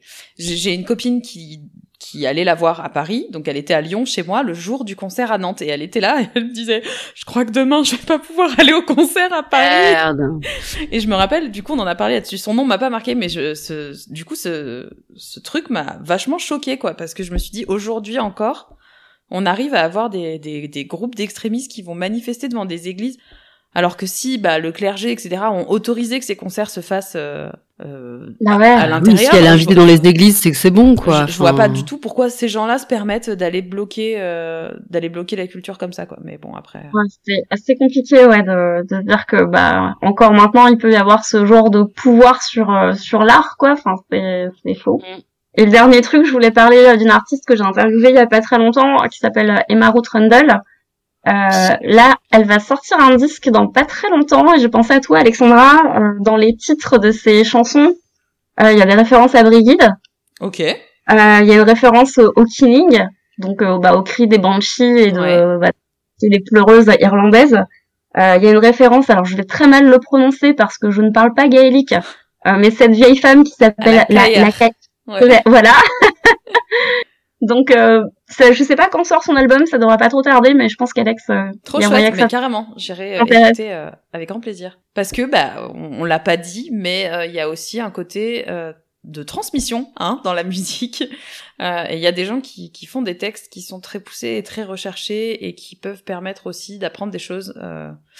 Euh, sur des cultures, sur de la mythologie, bah, comme on parlait tout à l'heure des opéras qui mettent qui reprennent des mythes, etc. On apprend des choses, euh, des choses très chouettes grâce, euh, grâce à la musique aussi. Donc euh, j'aime bien ce genre de texte où il y a une vraie recherche derrière et, un vrai pouvoir de, de, transmission, quoi. Ouais, ça peut être une bonne porte d'entrée en tout cas pour s'intéresser à certaines mythologies. Quoi. Du coup, ce sera du texte en anglais, hein, parce qu'elle avait un nom qui sonnait pas forcément. Ce sera sûrement en anglais, mais comme c'est un album qui risque d'être assez expérimental, je sais même pas s'il y aura vraiment des paroles. Ouais, c'est peut-être juste des euh, ambiances qu'elle veut dégager ou. Euh... Ouais, voilà. Donc euh, à voir, à voir à quoi ça va ressembler, mais. Euh, bon bah très bien. Je j'attends que tu m'envoies un nom pour que je puisse suivre l'affaire de près. c'est ça. Cool. Et eh ben, écoutez, c'était sympa ce petit moment de, de partage et d'échange autour de la musique. Oui, très. On s'arrête là pour ce soir. Allez. On se dit euh, à très bientôt. Solène, merci euh, d'avoir passé ce, ce moment avec nous. C'était cool. Oui, merci beaucoup. Avec grand plaisir. Merci de m'avoir invité pour parler euh, de musique parce que voilà, le meilleur sujet qui soit. Et puis, euh, bah, écoute, à très bientôt pour un nouveau, un nouveau projet.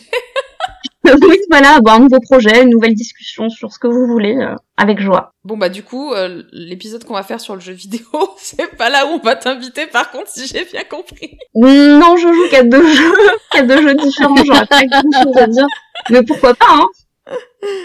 Et eh ben voilà, euh, on remettra de toute façon le lien vers ta page au cas où les gens ne te suivent pas encore sur ta page Nick puisque euh, elle parle de, de, bah, on pourra retrouver sa playlist de, j'arrive pas à parler.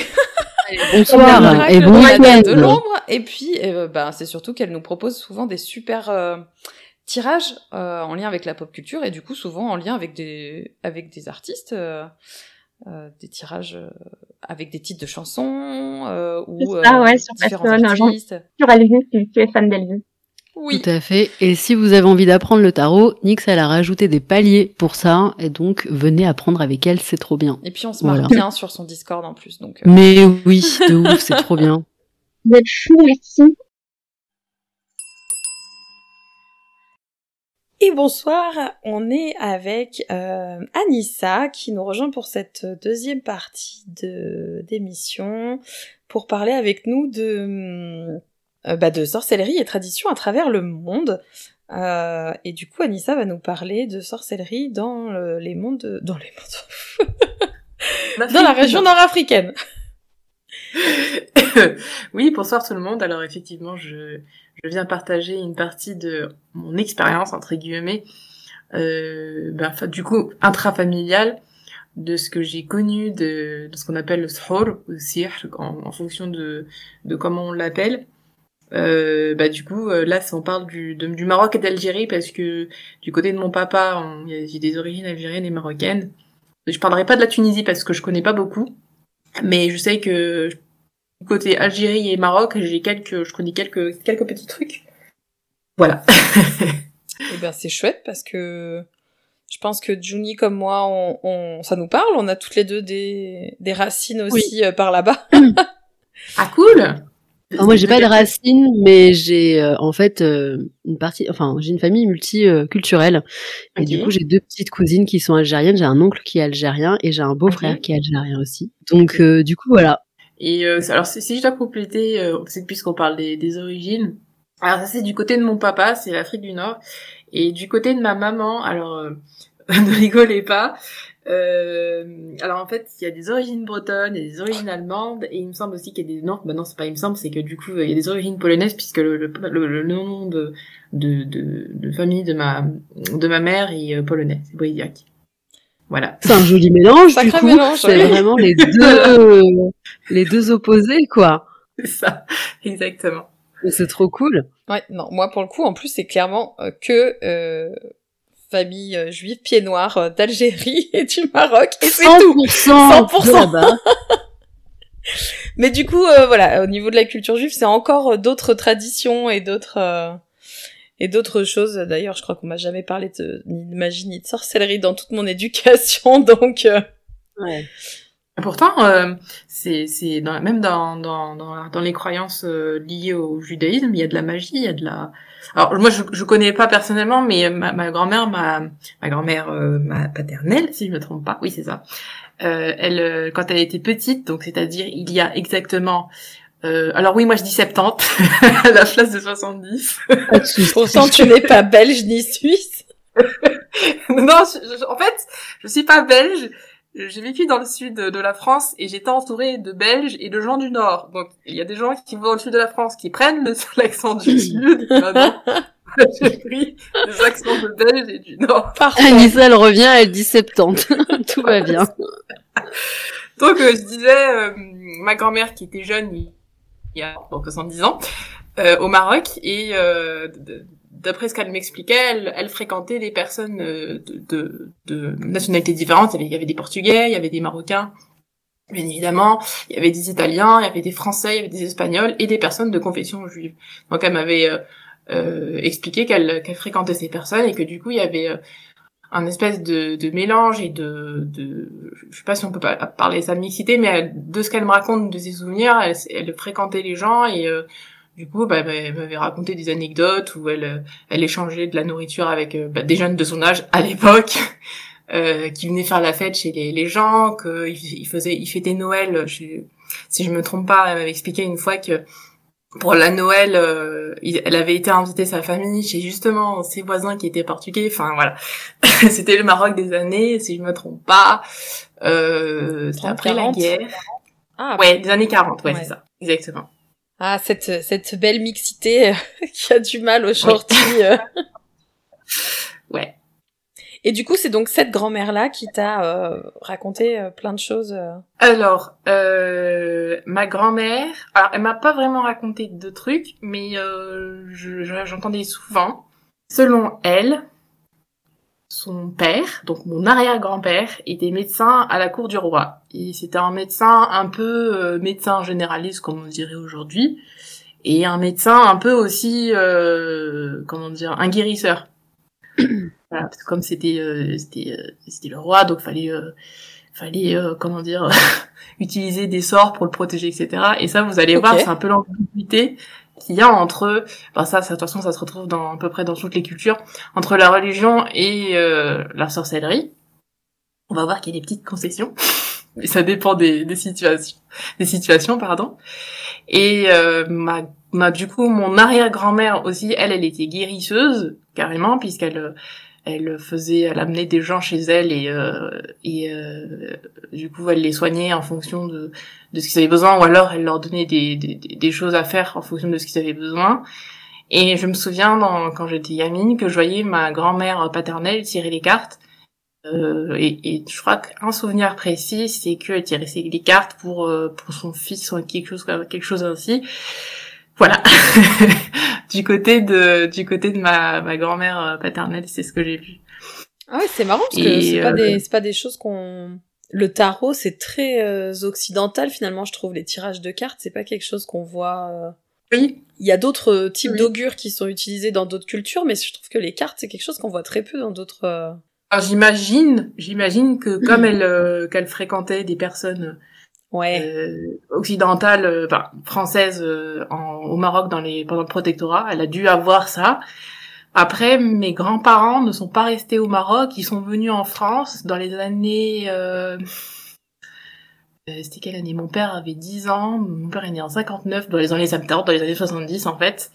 Et, euh, et donc j'imagine qu'elle a dû rencontrer d'autres personnes qui pratiquaient aussi ce genre de, de, de, de qui avait ce genre de pratique. Et, voilà.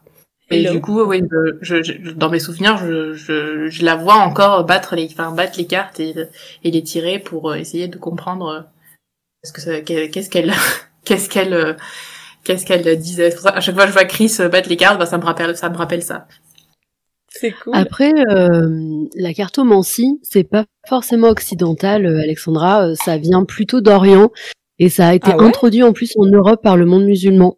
Donc, euh, du coup, euh, c'est pas forcément. Euh, alors, le tarot en lui-même est effectivement occidental, et on va dire la structure du tarot était plutôt développée vers tout ce qui est Italie, Espagne, etc. c'est ça que je voyais. Mais à l'origine, la cartomancie, le fait de faire la divination par les cartes, ça vient de d'Orient, et en fait, ça a été introduit par du coup les pays orientaux euh, et dont euh, bah, Maroc, Algérie, etc. Hein, euh, et les mondes arabes, c'était introduit en Europe après.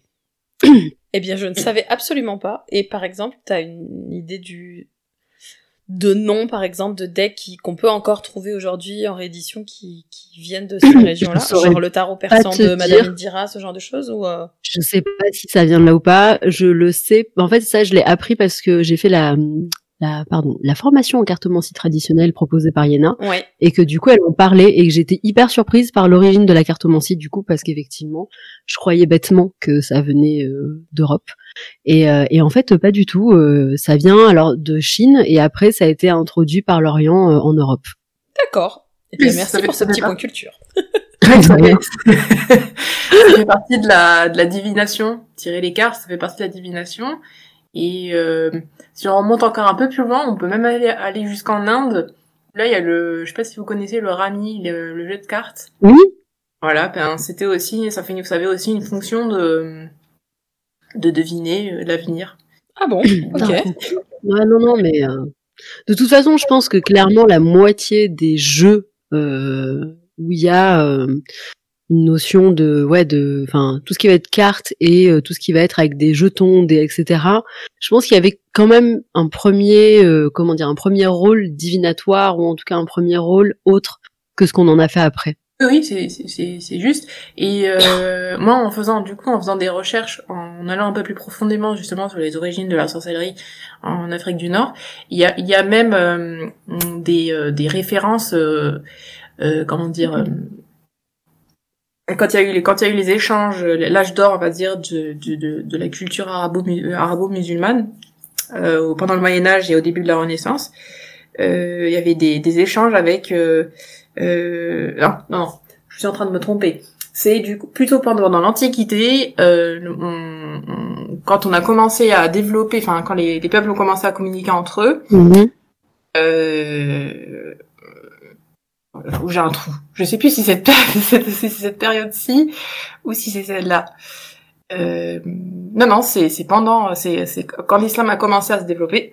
Pardon quand les, les, gens ont commencé à s'intéresser à la philosophie, ou à l'inverse, ben du coup, euh, au Moyen Âge, en, en, Europe occidentale, on, on censurait ce genre de contenu parce que c'est pas, c'était pas considéré comme, euh, comme, euh, comme, comment dire,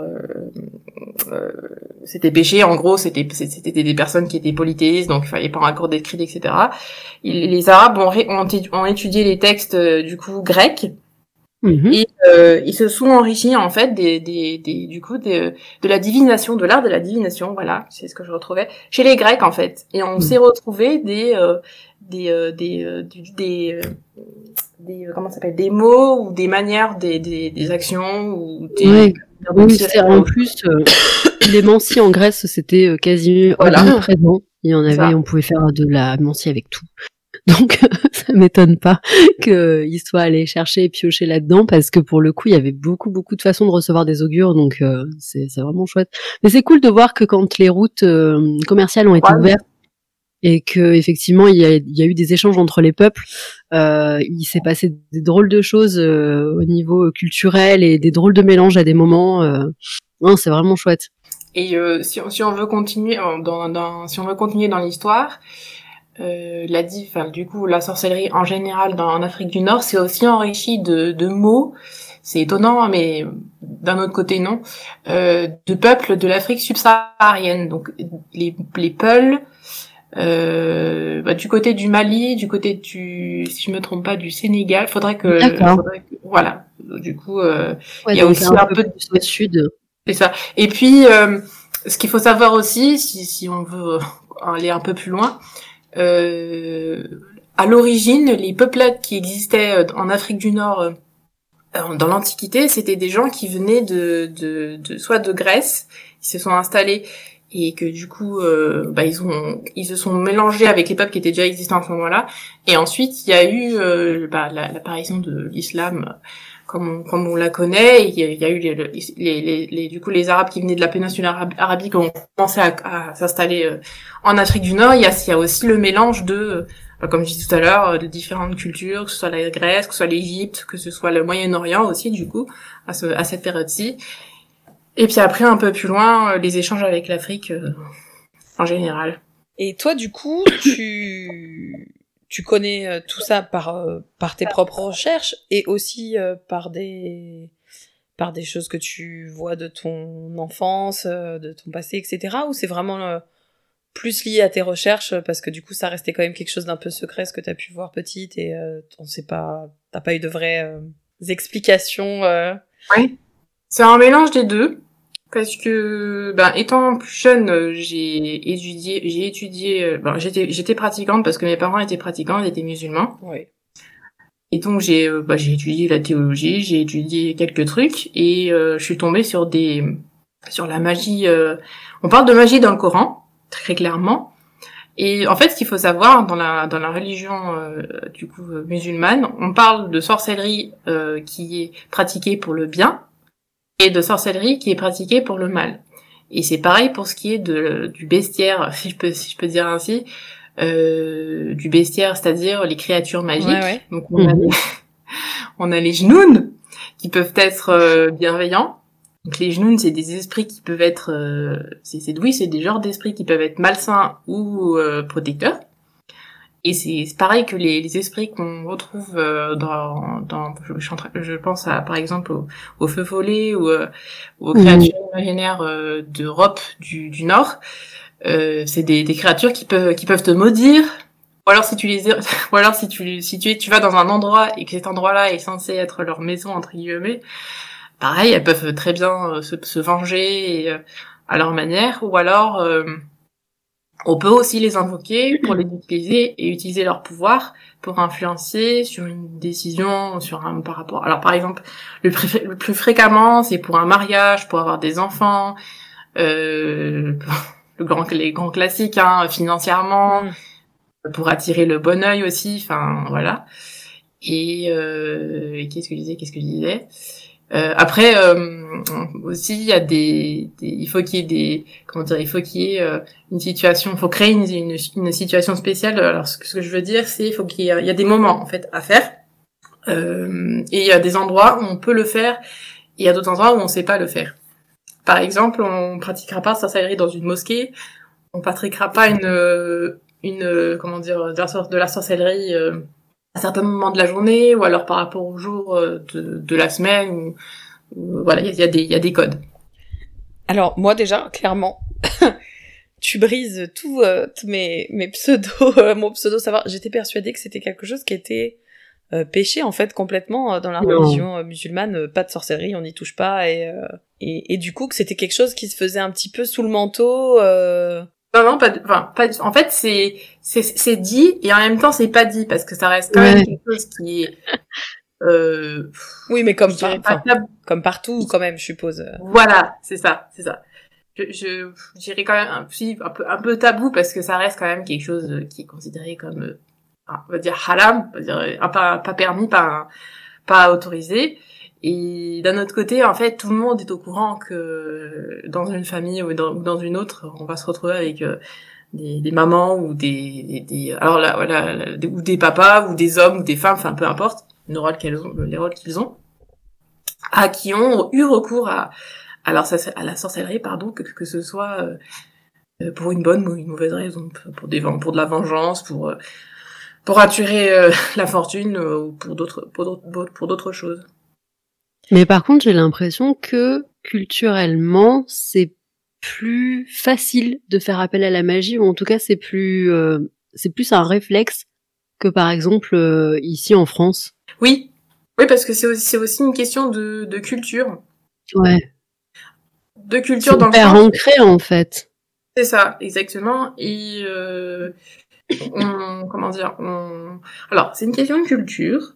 Parce que par exemple, euh, il y, a, un rituel qui est fait, euh, je vais donner un exemple tout simple, il y a un rituel qui est fait à la naissance de l'enfant et qui est considéré comme magique, c'est de réciter la première sourate du Coran à sa naissance. C'est censé euh, le bénir et le protéger pour toute sa vie.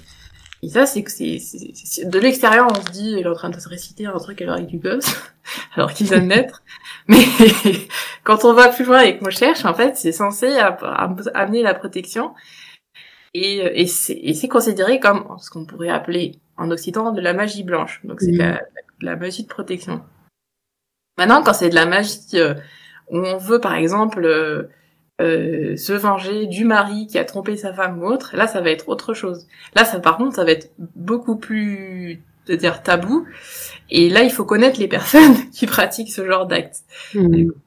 ce qui est, alors, ce qui est étonnant quand j'ai quand j'ai fait mes recherches aussi, aussi euh, euh, à ce sujet-là, parce qu'on parle aussi de, de, de, euh, va pas réciter des choses et jeter le mauvais sort physiquement physiquement. Concrètement on il y a des, des, des, certaines personnes qui utilisent de la matière dans le sens où ça m'a fait rire on utilise on sacrifie des animaux et que ce soit aussi bien en, en Occident ou en Orient on retrouve toujours le bouc et les chèvres Ce sont les, les pauvres animaux euh, privilégiés malheureusement.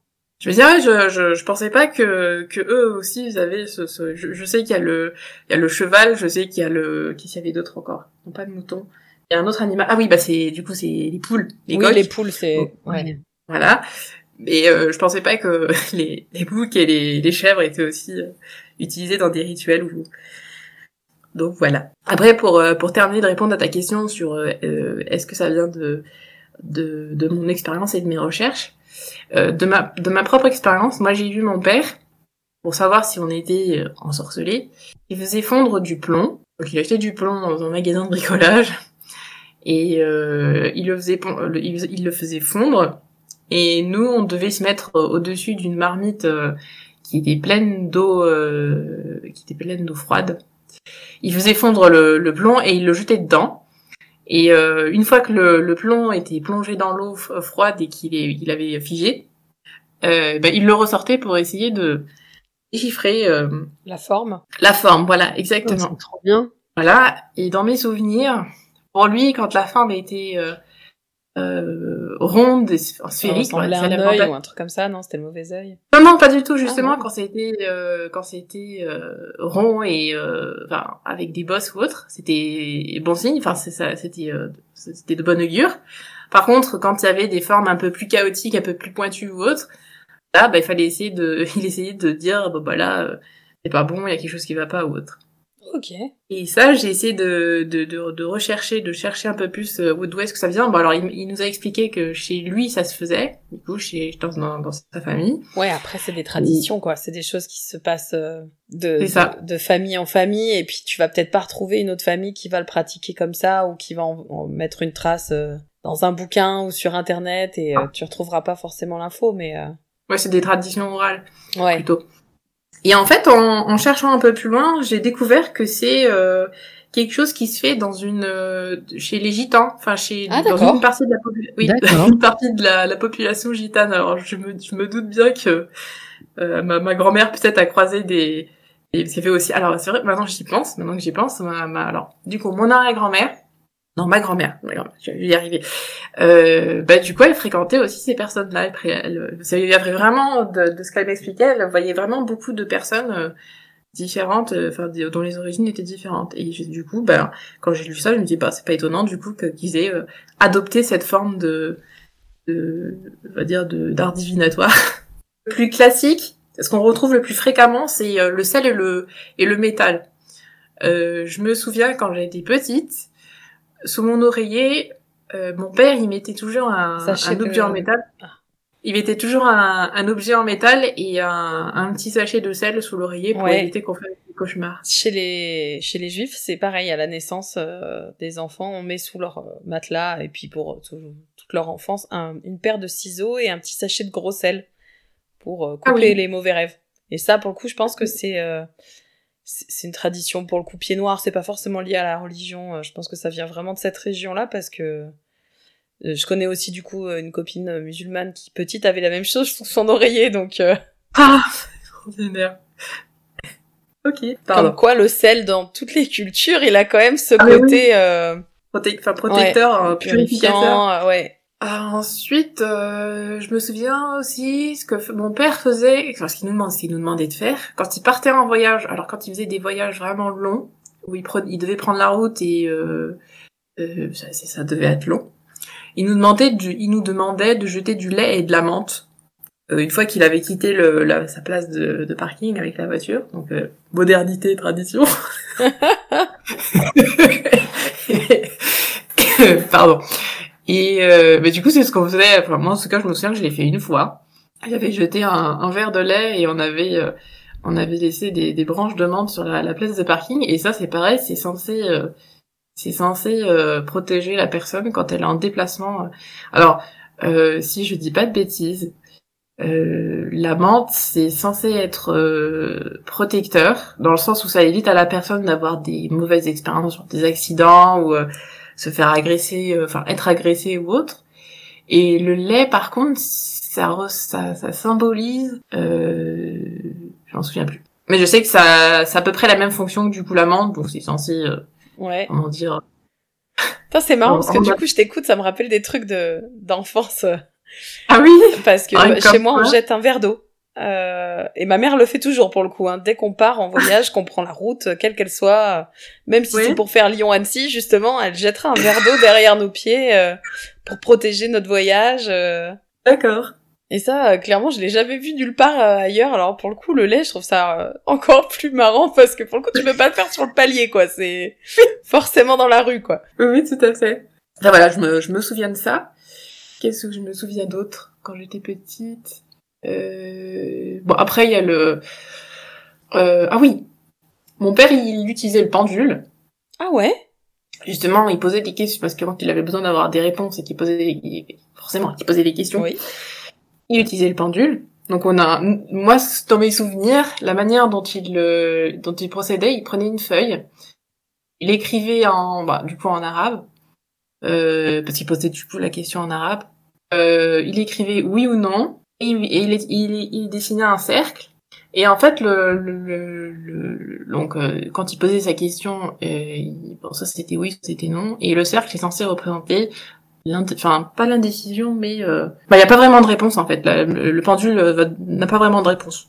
Donc euh, quand tu posais des questions, c'était soit oui, soit non, soit euh, bah, il tourne en, enfin il tourne en, en, cercle et là ça voulait dire que la réponse, soit la question n'était pas assez claire, soit il y avait pas de réponse claire, soit euh, il y avait pas de réponse du tout.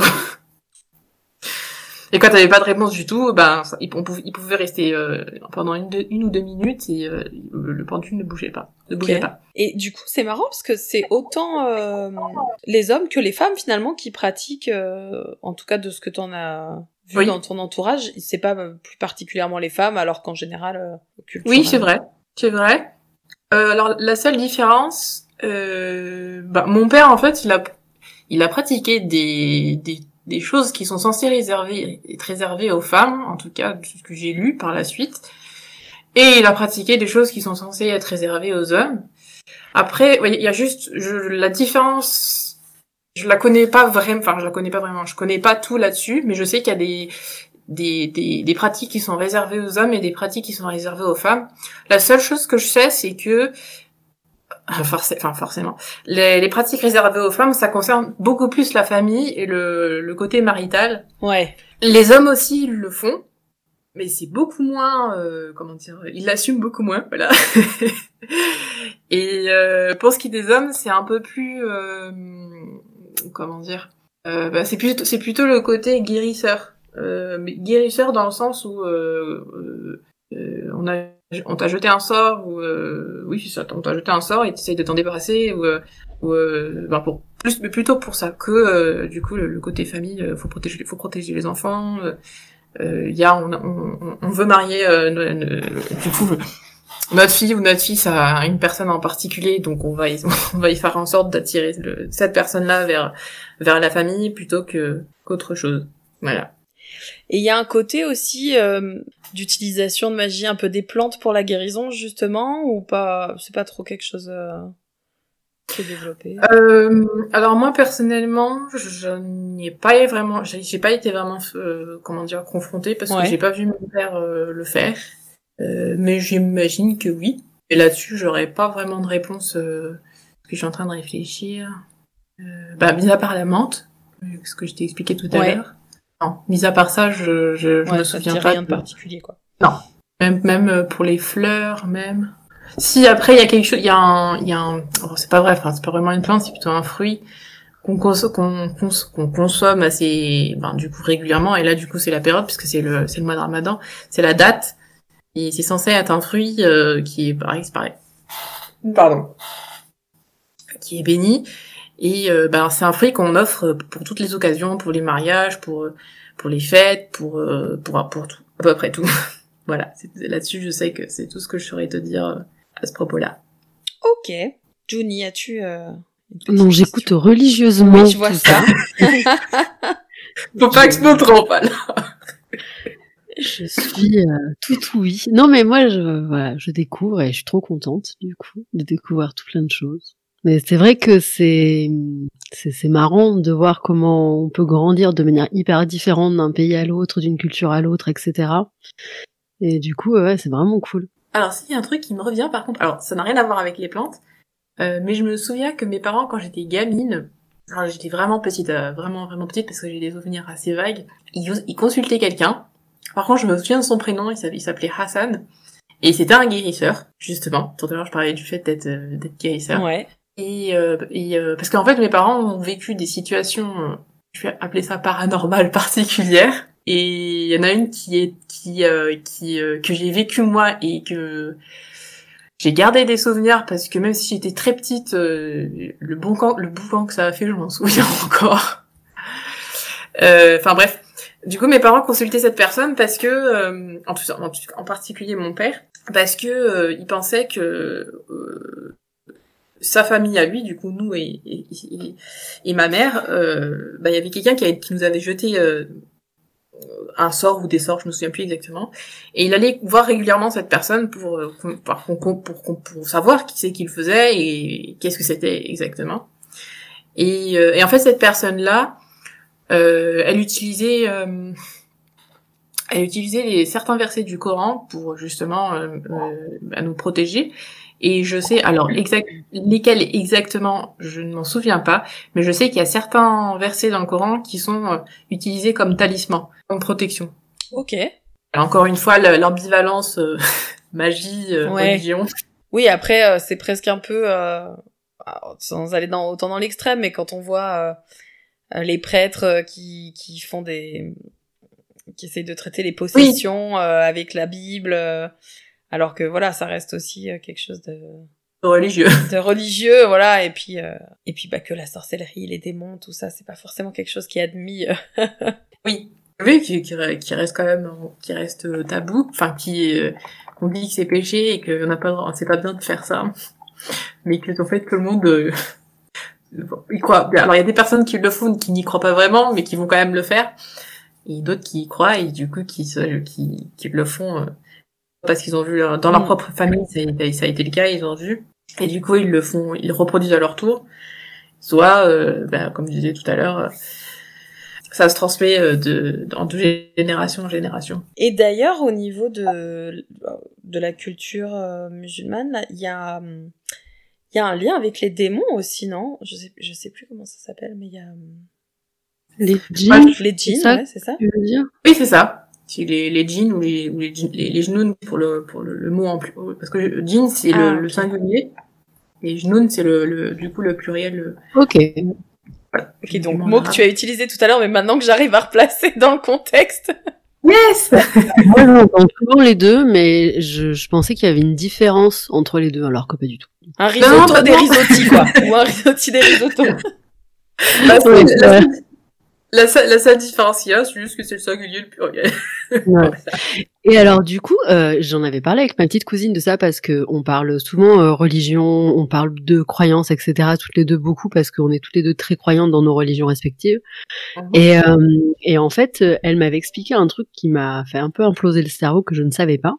Mhm. Parce que moi, euh, du coup, euh, ma connaissance, euh, du coup, des genoux, djinns, etc., c'est que ce sont des esprits qui peuvent être alors, dans notre de notre vision de petit français occidental, c'est des êtres maléfiques qui peuvent être très effrayants. mais j'ai appris plus tard qu'effectivement non, c'était pas forcément le cas, etc. Et en fait, j'ai cru comprendre, de, enfin, si j'ai bien compris ce qu'elle m'expliquait, que en fait, ils sont comme dans une dimension parallèle à la nôtre, euh, mais comme si c'était ils sont comme nous en fait, ils sont placés sur terre pour vivre des épreuves et euh, du coup accéder au paradis. Et en fait, euh, du coup, eux, la différence qu'ils ont avec nous, c'est qu'ils peuvent nous voir et qu'ils ont des pouvoirs, en gros. Oui, c'est ça, exactement. Ils sont, ils sont, En fait, ils sont à mi-chemin entre euh, l'humain et le, le côté euh, du coup immatériel parce que nous on sait, on, a, sait pas comment à quoi ressemble le diable ou les anges pour ceux qui y croient. Entre ça du coup et oui effectivement ils ont des pouvoirs. Ils peuvent parfaitement être euh, comment dire euh, euh, en fait de, de, de, de pourrir la vie jusqu'à la fin de ta vie. Ou alors dans le sens inverse être tout à fait comment dire être protecteur et ouais oui, c'est ça, ils sont autant mis à l'épreuve que nous sur euh, leur euh, bonté ou leur méchanceté potentielle. Euh, effectivement, ouais, c'est ce qu'elle m'avait expliqué. J'ai trouvé ça hyper intéressant, du coup. c'était, enfin, parce que du coup, ça remet en perspective la façon dont on les voit aussi. parce qu'ils ont aussi leurs épreuves, ils ont aussi quelque chose à accomplir et tout. Je trouvais ça super cool comme comme parallèle. Euh, et ensuite, euh, alors les, les, les djinns en fonction de leur, je sais plus comment, je sais que c'est un nom, je sais qu'en fonction du fait qu'ils soient, ils font partie du bien ou du mal, ils ont chacun un nom différent. D'accord. Euh, et alors, tout à l'heure, ça m'est revenu en tête. Bon, c'est pas grave, ça me, ça me reviendra. Euh, selon selon les, les euh, la zone géographique dans laquelle on se situe en, en bord de Méditerranée, côté Moyen-Orient, euh, donc le Mashrek, c'est-à-dire le pays euh, l'opposé du, du Maghreb, donc le, le, Maroc, la, la, Tunisie et euh, l'Algérie, puis il y a le, ensuite il y a la Libye et l'Égypte. Mm les genoux, en fait, on, on, retrouve des versions en, en, fonction de la culture des pays. Moi, je connais celle du coup que, celle que mon père nous, nous parlait. Donc assez souvent, c'était surtout des, des, des, des, esprits qui étaient malfaisants et qui, qui voulaient du mal aux hommes euh, et qui voulait du mal aux hommes, si je dis pas de bêtises, euh, parce que parce que justement les hommes étaient euh, avaient une tendance, euh, comment dire, euh, à, à, à, à, pécher plutôt que de même faire le mal. Voilà, c'est exactement, plutôt que d'être vertueux et d'être et de suivre le, chemin du bien. Et ah oui, voilà, c'est ça. Il y a un, un puisqu'on parle de religion et de et de pratiques religieuses, il y a un, un courant euh, euh, dans l'islam qui est spirituel, c'est les, c'est les soufis. Euh, et ces personnes-là, bah, elles, bah, forcément, elles utilisent, elles utilisent beaucoup de, de rituels pour atteindre, alors comment on dit déjà, euh, c'est pas une apothéose, mais c'est une espèce de d'état d'esprit un peu flottant. du coup, j'ai pas le nirvana, quoi. Voilà, l'équivalent du nirvana. Et, euh, et du coup, on, bah, on en a, on, on, c'est assez connu avec les derviches tourneurs. Et les derviches tourneurs, en fait, c'est une, c'est une, ça fait partie des soufis et c'est une manière de tourner comme ça sur, sur soi-même. C'est une manière de s'élever, manière illustrative, bien entendu, et euh, de, de communiquer du coup avec euh, les, les êtres qu'on ne sait pas voir et qui nous accompagnent euh, euh sans qu'on le sache en fait. Et surtout, euh, voilà, c'est ça que je voulais dire aussi, c'est que dans cette euh, euh dans cette branche, on est beaucoup plus, euh, enfin les personnes sont beaucoup plus beaucoup plus tolérantes par rapport aux pratiques magiques, plutôt que par exemple, bah, les, alors dans la religion musulmane, il y a les salafistes, les sunnites, les chiites, et il y en a un dernier que je n'arrive jamais à, à garder en mémoire. Euh, alors du coup, en fonction de, de, de, de, de chacun, il y a une tolérance qui est plus ou moins euh, qui est plus ou moins qui existe plus ou moins. Donc, euh, alors après je sais plus je sais plus euh, je sais que les salafistes non pas du tout, les sunnites c'est ben c'est ambivalent, c'est en fonction de comment on va l'utiliser. Mhm. Euh, les chiites, il me semble que c'est beaucoup plus en fait c'est entre les soufis et les sunnites, la pratique elle est elle est tolérée, on va pas on va pas te comment dire on va pas te te fouetter parce que euh, t'as t'as eu recours à la magie. Et voilà il y a toujours ce, ce truc ce truc il y a toujours la frontière entre je crois en Dieu et je crois je crois je, suis euh, du coup les préceptes que la religion mmh. euh, me demande. Et en même temps à côté si j'ai besoin entre guillemets d'un coup de pouce ben, je vais quand même y aller et je vais l'utiliser. Voilà. En gros il est toléré de pas s'en remettre complètement à Dieu quoi voilà, c'est ça, exactement. Est-ce que de toute façon, les, les, les, le djinn ou les genoux, on en parle aussi dans le Coran. Mhm. Je, ne sais plus dans, dans quelle sourate exactement, mais je sais comment on en parle. Ouais, mais je sais même, enfin, je sais plus euh, dans quel contexte du coup on s'en était, enfin, on s'était mis à parler de ça avec euh, ma petite cousine, mais euh, euh, je sais plus pourquoi. Je crois qu'on parlait des anges ou un truc comme ça. Enfin, ça a dévié. On était parti sur les anges et ça a dévié parce que je lui posais la question de savoir qu'il y avait des anges, etc. Parce que moi, j'y connais rien du tout en, en religion musulmane, mais par contre, le fait d'avoir quelqu'un qui pratique dans ma famille et euh, et enfin quelqu'un qui soit aussi passionné que enfin pour sa religion, du coup, je trouve ça, enfin, je trouve que c'est une chance. Et, et du coup, j'arrête pas de lui poser des questions tout le temps. Et, euh, et c'est vrai que je sais plus comment ça s'en était venu, mais on a parlé de ça et je sais plus pourquoi. Mmh. Et mais oui, effectivement, ils en parlent et, euh, et c'est, enfin, c'est admis qu'ils existent. Enfin, c'est, c'est, c'est. Mais effectivement, elle m'avait expliqué qu'ils étaient sur un plan différent, etc. Et j'ai trouvé ça à la fois hyper moderniste comme vision d'avoir un peuple qui limite dans une dimension parallèle à la nôtre. Ça fait très scientifique en fait, en quelque sorte. Et à la fois, effectivement, c'est très quand même euh, comment dire, euh, très ancrés dans euh, la religion parce que ils sont eux aussi sur un chemin, on va dire, de pour pour entrer au paradis, quoi. Donc oui, de rédemption. ouais, de rédemption. Et en plus, ils sont eux aussi sur ce truc de, on va voir si tu fais le bien ou le mal, quoi. Et, du coup, c'était c'était assez drôle de, de constater que en fait, c'est pas des êtres euh, de lumière. Euh, enfin, parce que on a tendance, je trouve, nous en Occident, par exemple, à à catégoriser très vite le c'est un être de lumière ou c'est un démon. Tu mmh. sais, il n'y a pas de, ils ont pas de faille en fait. Euh, ou de potentiel faille, c'est-à-dire que soit tu es, euh, soit tu es prédestiné à faire le bien, soit tu es prédestiné à faire le mal, mais il n'y a pas de chemin pour euh, dévier sur l'un ou l'autre. Euh, le seul à qui c'est arrivé au final, je crois que c'est Lucifer, et ça a mal tourné. donc, donc, voilà. Mais, mais c'est vrai qu'il n'y a pas ce côté euh, très ambivalent des êtres. c'est vrai. Il n'y a pas ce côté très ambivalent en fait, euh, je trouve, dans, dans la religion catholique. alors que je trouve que c'est bien de remettre en perspective que même d'autres êtres extraordinaires sont sur le même chemin que nous et qu'en fait effectivement euh, c'est là où que ça se passe après. oui c'est ça, tout à fait. Et j'ai en train de, je, je, suis en train de me dire, en fait les les genoux, les les les esprits moi dans, quand j'étais quand j'étais petite ça ça m'a beaucoup marqué parce que alors on allait assez souvent à la bibliothèque, donc très régulièrement, assez souvent, en tout cas moi, j'allais assez souvent à la bibliothèque. Et ma mère, qui euh, du coup, qui euh, bon, elle, elle a, elle a, pas, elle pratiquait pas, mais elle était, euh, elle aimait beaucoup là, du coup, l'Afrique du Nord, enfin tout ça. Et il y avait un conte justement qui mettait en scène des genoux, mais j'arrive pas à me, me, souvenir du, du, titre du livre. Peut-être que si je le retrouve, enfin non pas peut-être, si je le retrouve, je vous le, je vous le donnerai. Et en fait, je sais que c'est un conte qui est très, qui est raconté aux enfants pour justement expliquer que euh, on n'est pas seul dans le, en fait, dans, bah, sur Terre, et que il faut apprendre à respecter justement euh, ce qui, euh, ce qui nous entoure et que on peut pas agir en fait en, en, toute impunité. Et après mon père, il avait un, il avait un peu ce truc de la, de la mise en scène, mais assez souvent il, il, nous racontait des anecdotes justement où des membres de sa famille étaient entrés en contact alors accidentellement ou pas, je ne sais pas, euh, avec des des, euh, des, des, des, des, genoux.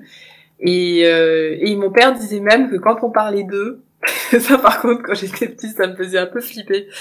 Euh, il nous disait bah ils sont là, ils nous écoutent. quand j'avais quand quand t'as quand, quand t'as 8 ou 9 ans et que ouais. ton père il te raconte tu dors pas très bien la nuit ouais je exactement, exactement. Et euh, ce qui nous expliquait aussi, c'est que ils avaient, alors, euh, parmi les pouvoirs, ils avaient la possibilité de entre guillemets de s'exprimer avec au travers des animaux. Euh, bah, les chats, par exemple, euh, les chevaux, euh, puisque les chevaux, ils sont censés. Alors les chevaux, dans les la croyance, euh, dans les croyances, c'est l'animal euh, c'est un animal béni. Et il me semble que sur leur front, il y a quelque, enfin, il y, a quelque chose qui est, lié, qui est lié entre avec le paradis ou les bonnes actions. Enfin, bref. Voilà. et euh, alors, il y a, du coup, il y a le cheval. Il y avait un autre animal, non pas le chien, parce que fort, malheureusement, le chien, c'est un, un, dans, dans la culture, c'est un être qui est considéré comme impur. Enfin, bref. Euh, mais même le chat, euh, c'est une créature qui, c'est ambivalent. C'est soit une créature qui est t'accompagne et qui te veut du bien, soit c'est une créature qui te veut du mal, et ça peut être une, par exemple, si je me dis pas de bêtises, bah de toute façon ça, se retrouve en Occident, euh, un animal qui amène la, qui amène la malédiction, qui amène le mal. Voilà. J'ai l'impression que souvent le chat il est un peu euh, un peu ambivalent. En même temps, c'est un animal, euh, ça, le décrit bien. Je veux dire, euh, il y a des chats qui sont extrêmement mignons et très gentils. Il y a d'autres chats où ils veulent juste la mort, je pense.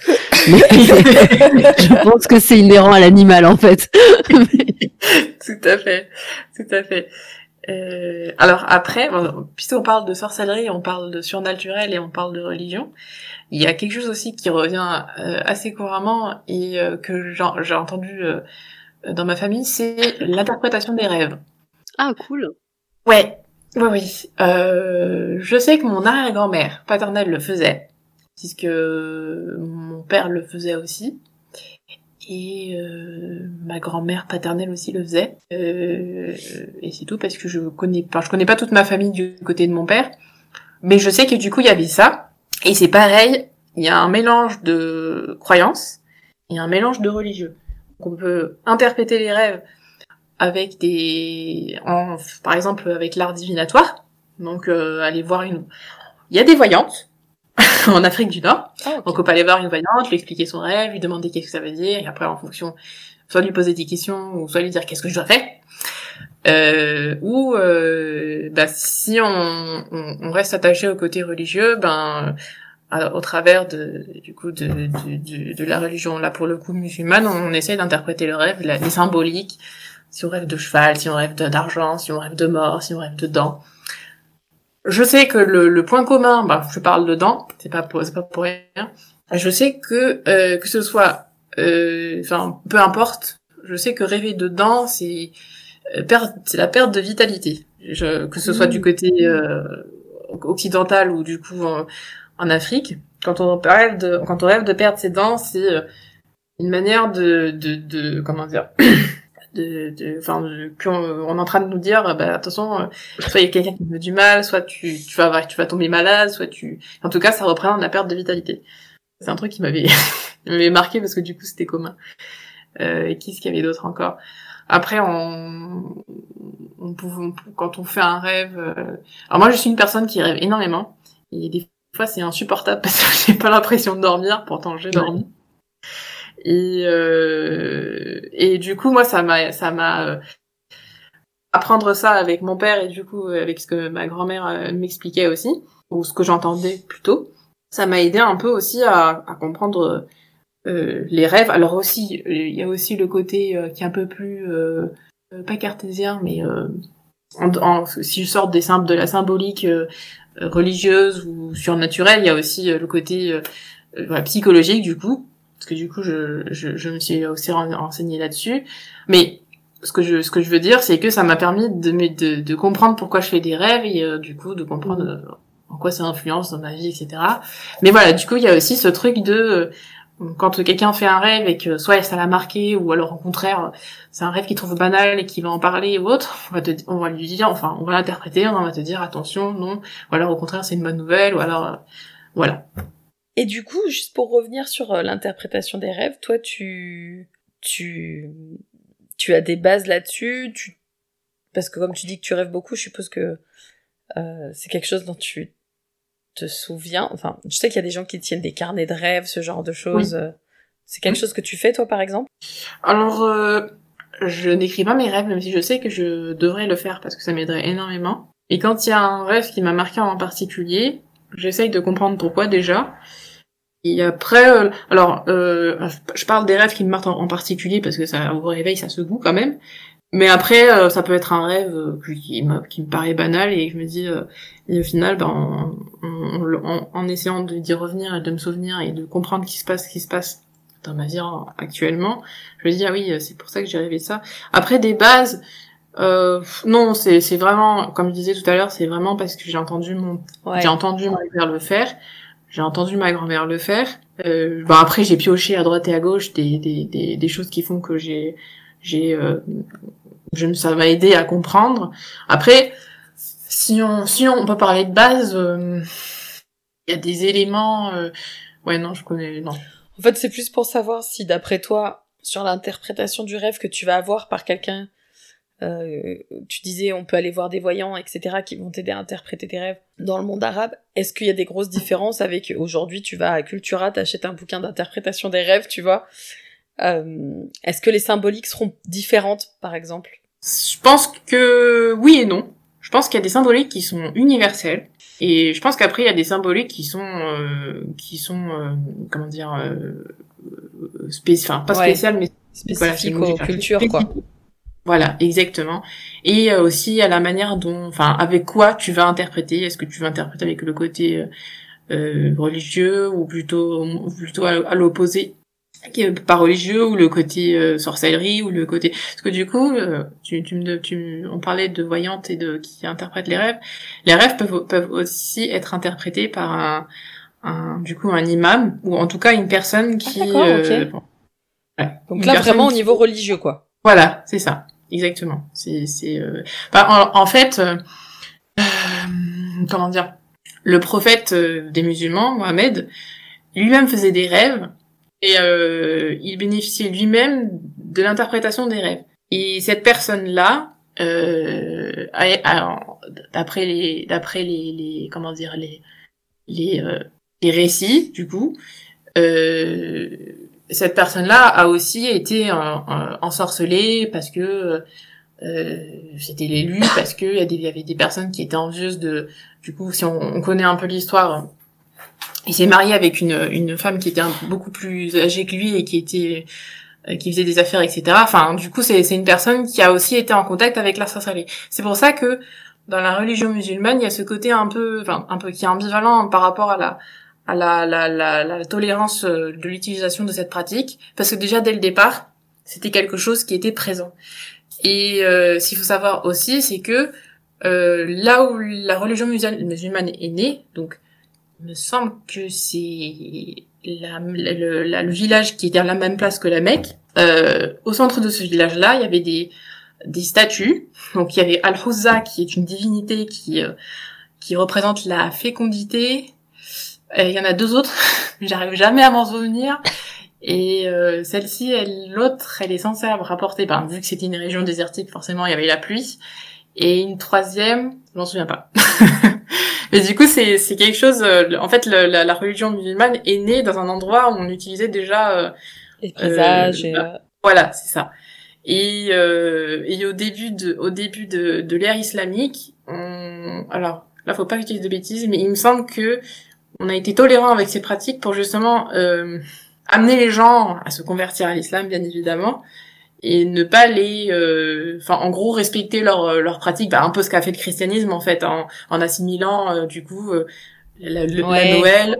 Voilà, il s'est passé exactement la même chose avec l'islam, même si par la suite ils ont été beaucoup plus sanglants. Mais voilà. Ok. Eh ben, j'ai appris énormément de choses ce soir. Je suis ravie perso. Grave. Est-ce que Johnny, t'avais euh, autre chose euh, comme question qui pouvait te venir euh, en tête? Bah, faut dire que Anissa nous a raconté beaucoup, Mais de grave. choses et du coup, c'est trop cool. Parce que je pense que t'as même au-delà du, enfin, t'as été au-delà de nos propres questions. Je pense que t'as, as dit tellement de choses que du coup, j'ai, j'ai plus rien à poser en fait. Euh, ça a tout englobé. Euh, J'ai trouvé ça vraiment très cool en plus la manière dont tu nous en parles, de manière complètement euh, Enfin, j'aime bien parce que on sent que ta culture, elle te passionne au point où t'en fais des recherches et à la fois tu mêles aussi ton expérience personnelle. Je trouve ça. super beau. Et du coup, merci beaucoup de nous eh avoir. ben, moi, ça avec plaisir. Eh ben ouais, merci infiniment. Euh, si entre temps euh, tu retrouves le livre euh, pour enfants dont tu nous parlais, oui. t'hésites pas à m'envoyer un petit message. Ah, mais je le ferai avec plaisir. Euh, même si tu veux, je peux t'envoyer quelques références sur euh, la, la sorcellerie. Euh, ah bah carrément. On, fait toujours une story sur la page quand on lance l'épisode pour que bah, les gens puissent retrouver les références dont on parle pendant l'épisode. Donc avec grand plaisir. Les, livres. Les livres, on prend bah, toujours nous. bah, forcément, pour compléter, c'est encore mieux. Merci infiniment Anissa. Et puis bah écoute. Oui, merci beaucoup.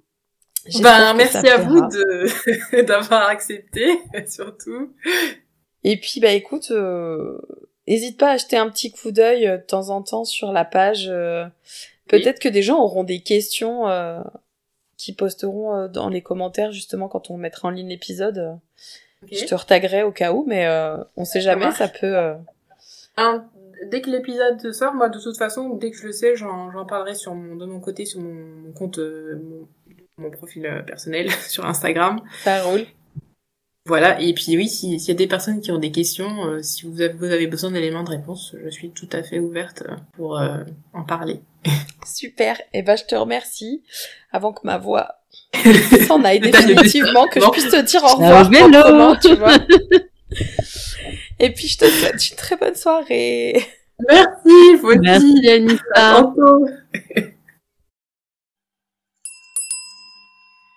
Et ben voilà, cet épisode de La Chaumière, on avait dit qu'on arrêtait de les compter, hein, donc euh, cet épisode du mois d'avril de La Chaumière est terminé. Numéro X. C'est ça. Non, en vrai, je sais quel numéro, c'est numéro 16, parce que je les note dans les fichiers de mon ordinateur quand je prends la piste audio. Mais on va pas les nommer à chaque fois, on va donner les mois et ce sera oui, c'est même... pertinent parce qu'on s'en fout le combien c'est en fait. Complètement. Et même comme on les sort à chaque pleine lune, on pourrait être des dingues et dire l'épisode de la lune de machin. Sauf que je suis pas assez au taquet sur les noms des lunes pour pouvoir le faire. Donc ce sera l'épisode du mois d'avril qui se Alors termine. ça. Oh, ça va, on peut faire des petites blagues. Toujours plus girl.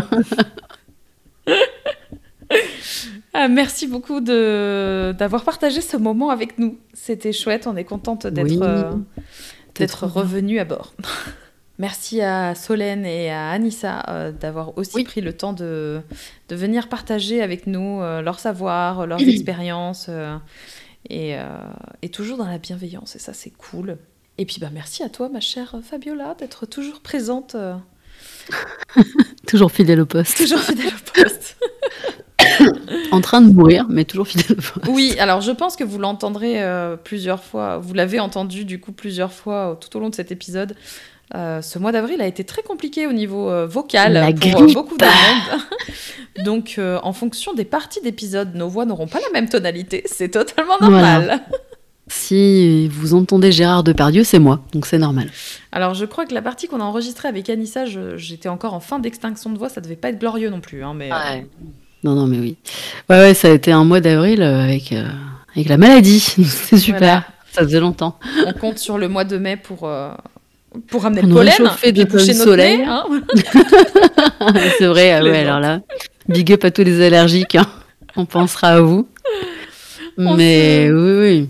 On se retrouve euh, du coup le mois prochain avec euh, de nouveau deux, deux invités.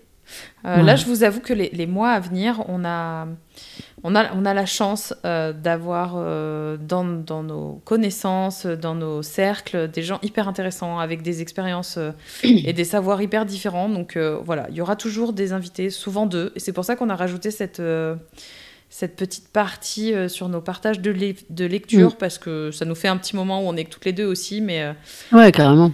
Mais euh, mais il y a tellement de gens qu'on a envie d'inviter, qu'on a envie de partager, avec qui on a envie de partager que si on n'en prend que un par mois, ben on en a pour un an et demi de planification. Là, je crois qu'on est déjà booké jusqu'au mois de septembre, donc.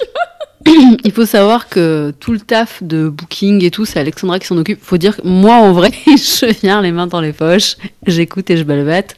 Alexandra, elle fait tout le travail en amont. Moi, je m'occupe euh, de tout ce qui est montage des épisodes, etc. mais Alex, oui, non, mais je suis d'accord. Mais Alexandra fait un sacré taf de recherche d'invités, de savoir ce qui est pertinent, pas pertinent, euh, les sujets. Enfin bref, euh, elle fait un taf incroyable. Donc euh, voilà, si vous aimez ce qui passe dans nos épisodes, c'est à 90% de sa faute ou oh. grâce à elle. Je ne sais pas comment on peut dire. mais, mais voilà. Bah, merci beaucoup. Et puis, Mais non, mais il faut, il faut dire ce qui est. Hein. C'est un sacré. Enfin, moi, je la vois en plus galérer à trouver des gens, blablater euh, pour savoir quand est-ce qu'on peut caler des dates et tout. Enfin, quand je vous dis que moi je viens les mains dans les poches, c'est que vraiment Alexandra m'envoie une liste en mode bon bah telle date on fait ça, telle date on fait ça, telle date on fait ça, et euh, moi je m'arrange pour être dispo et voilà en gros quoi. Donc euh, si vous aimez les invités, les sujets, etc., c'est tout Alexandra. Et puis bah, si vous voulez participer à un épisode, vous pouvez aussi m'envoyer un message. Bah, toujours plus, on l'a dit, non? C'est ça. Non, mais oui, mais en vrai, euh, il y a des choses. Enfin, il y, a plein de trucs qu'on pourrait faire qui seraient hyper intéressants. Moi, j'avais pensé à inviter, par exemple, des gens qui ne pratiquent absolument pas. Et, euh, et du coup, discuter différents points de vue, enfin, de, de mettre un petit peu. Euh, tu vois, par exemple, c'est un truc idiot, mais genre, nos conjoints, je trouverais ça intéressant un jour de les inviter et qu'on discute. Est-ce que les gens, c'est quelque chose qui peut vous intéresser? Moi, je ne sais pas du tout. Euh, franchement, je pense qu'il y a des gens qui sont dans notre situation. Enfin, je veux dire. Euh, bah, Attends, il est à côté de moi, je lui demande en direct. Est-ce que tu veux participer à un épisode de La Chaumière avec nous un jour? Pourquoi pas? Voilà. Après, t'es au courant, Alexandra, que s'il y a Mathieu et moi dans la même pièce, ça va être compliqué. Mais les gens vont comprendre euh, ce que je vis. mais mais ça peut être intéressant. Non, ça peut être cool. Écoutez, si c'est quelque chose qui peut vous intéresser, pourquoi pas? Mettez un petit commentaire. Mettez un pouce bleu. Non, on n'est pas sur Mettez un pouce bleu. Lâchez des coms. Mais euh, et puis euh, effectivement, euh, on, nous avait aussi proposé à plusieurs reprises de faire un épisode avec plusieurs intervenants en même temps en mode discussion. Ça peut être cool aussi. Donc si c'est quelque chose qui peut vous intéresser, que vous aimez parler en fait, parce qu'il y a des gens, ça va être, ils aiment pas ça en fait. Voilà, c'est donc autant être. Non mais enfin parler à plusieurs dans, en groupe de, 4 ou 5 personnes, il y a des gens qui aiment pas, donc je n'imposerai jamais ça à qui que ce soit. Mais euh, si ça vous intéresse d'échanger sur un sujet euh, euh, quelconque, envoyez-nous un petit message, soit sur la page de la, de la chaumière, soit sur ma page de Chaudron et compagnie, parce que les trois quarts du temps, je suis connectée là-dessus, donc c'est par là que je contacte nos futurs invités. Mais, mais on peut aussi organiser un truc comme ça, une petite, table, ronde. voilà, exactement. un cerveau pour deux personnes. C'est exactement ça, finesse. Voilà, et eh bien sur cette euh, outro la plus longue du monde, on vous remercie encore et on vous dit euh, au mois prochain. Oh bye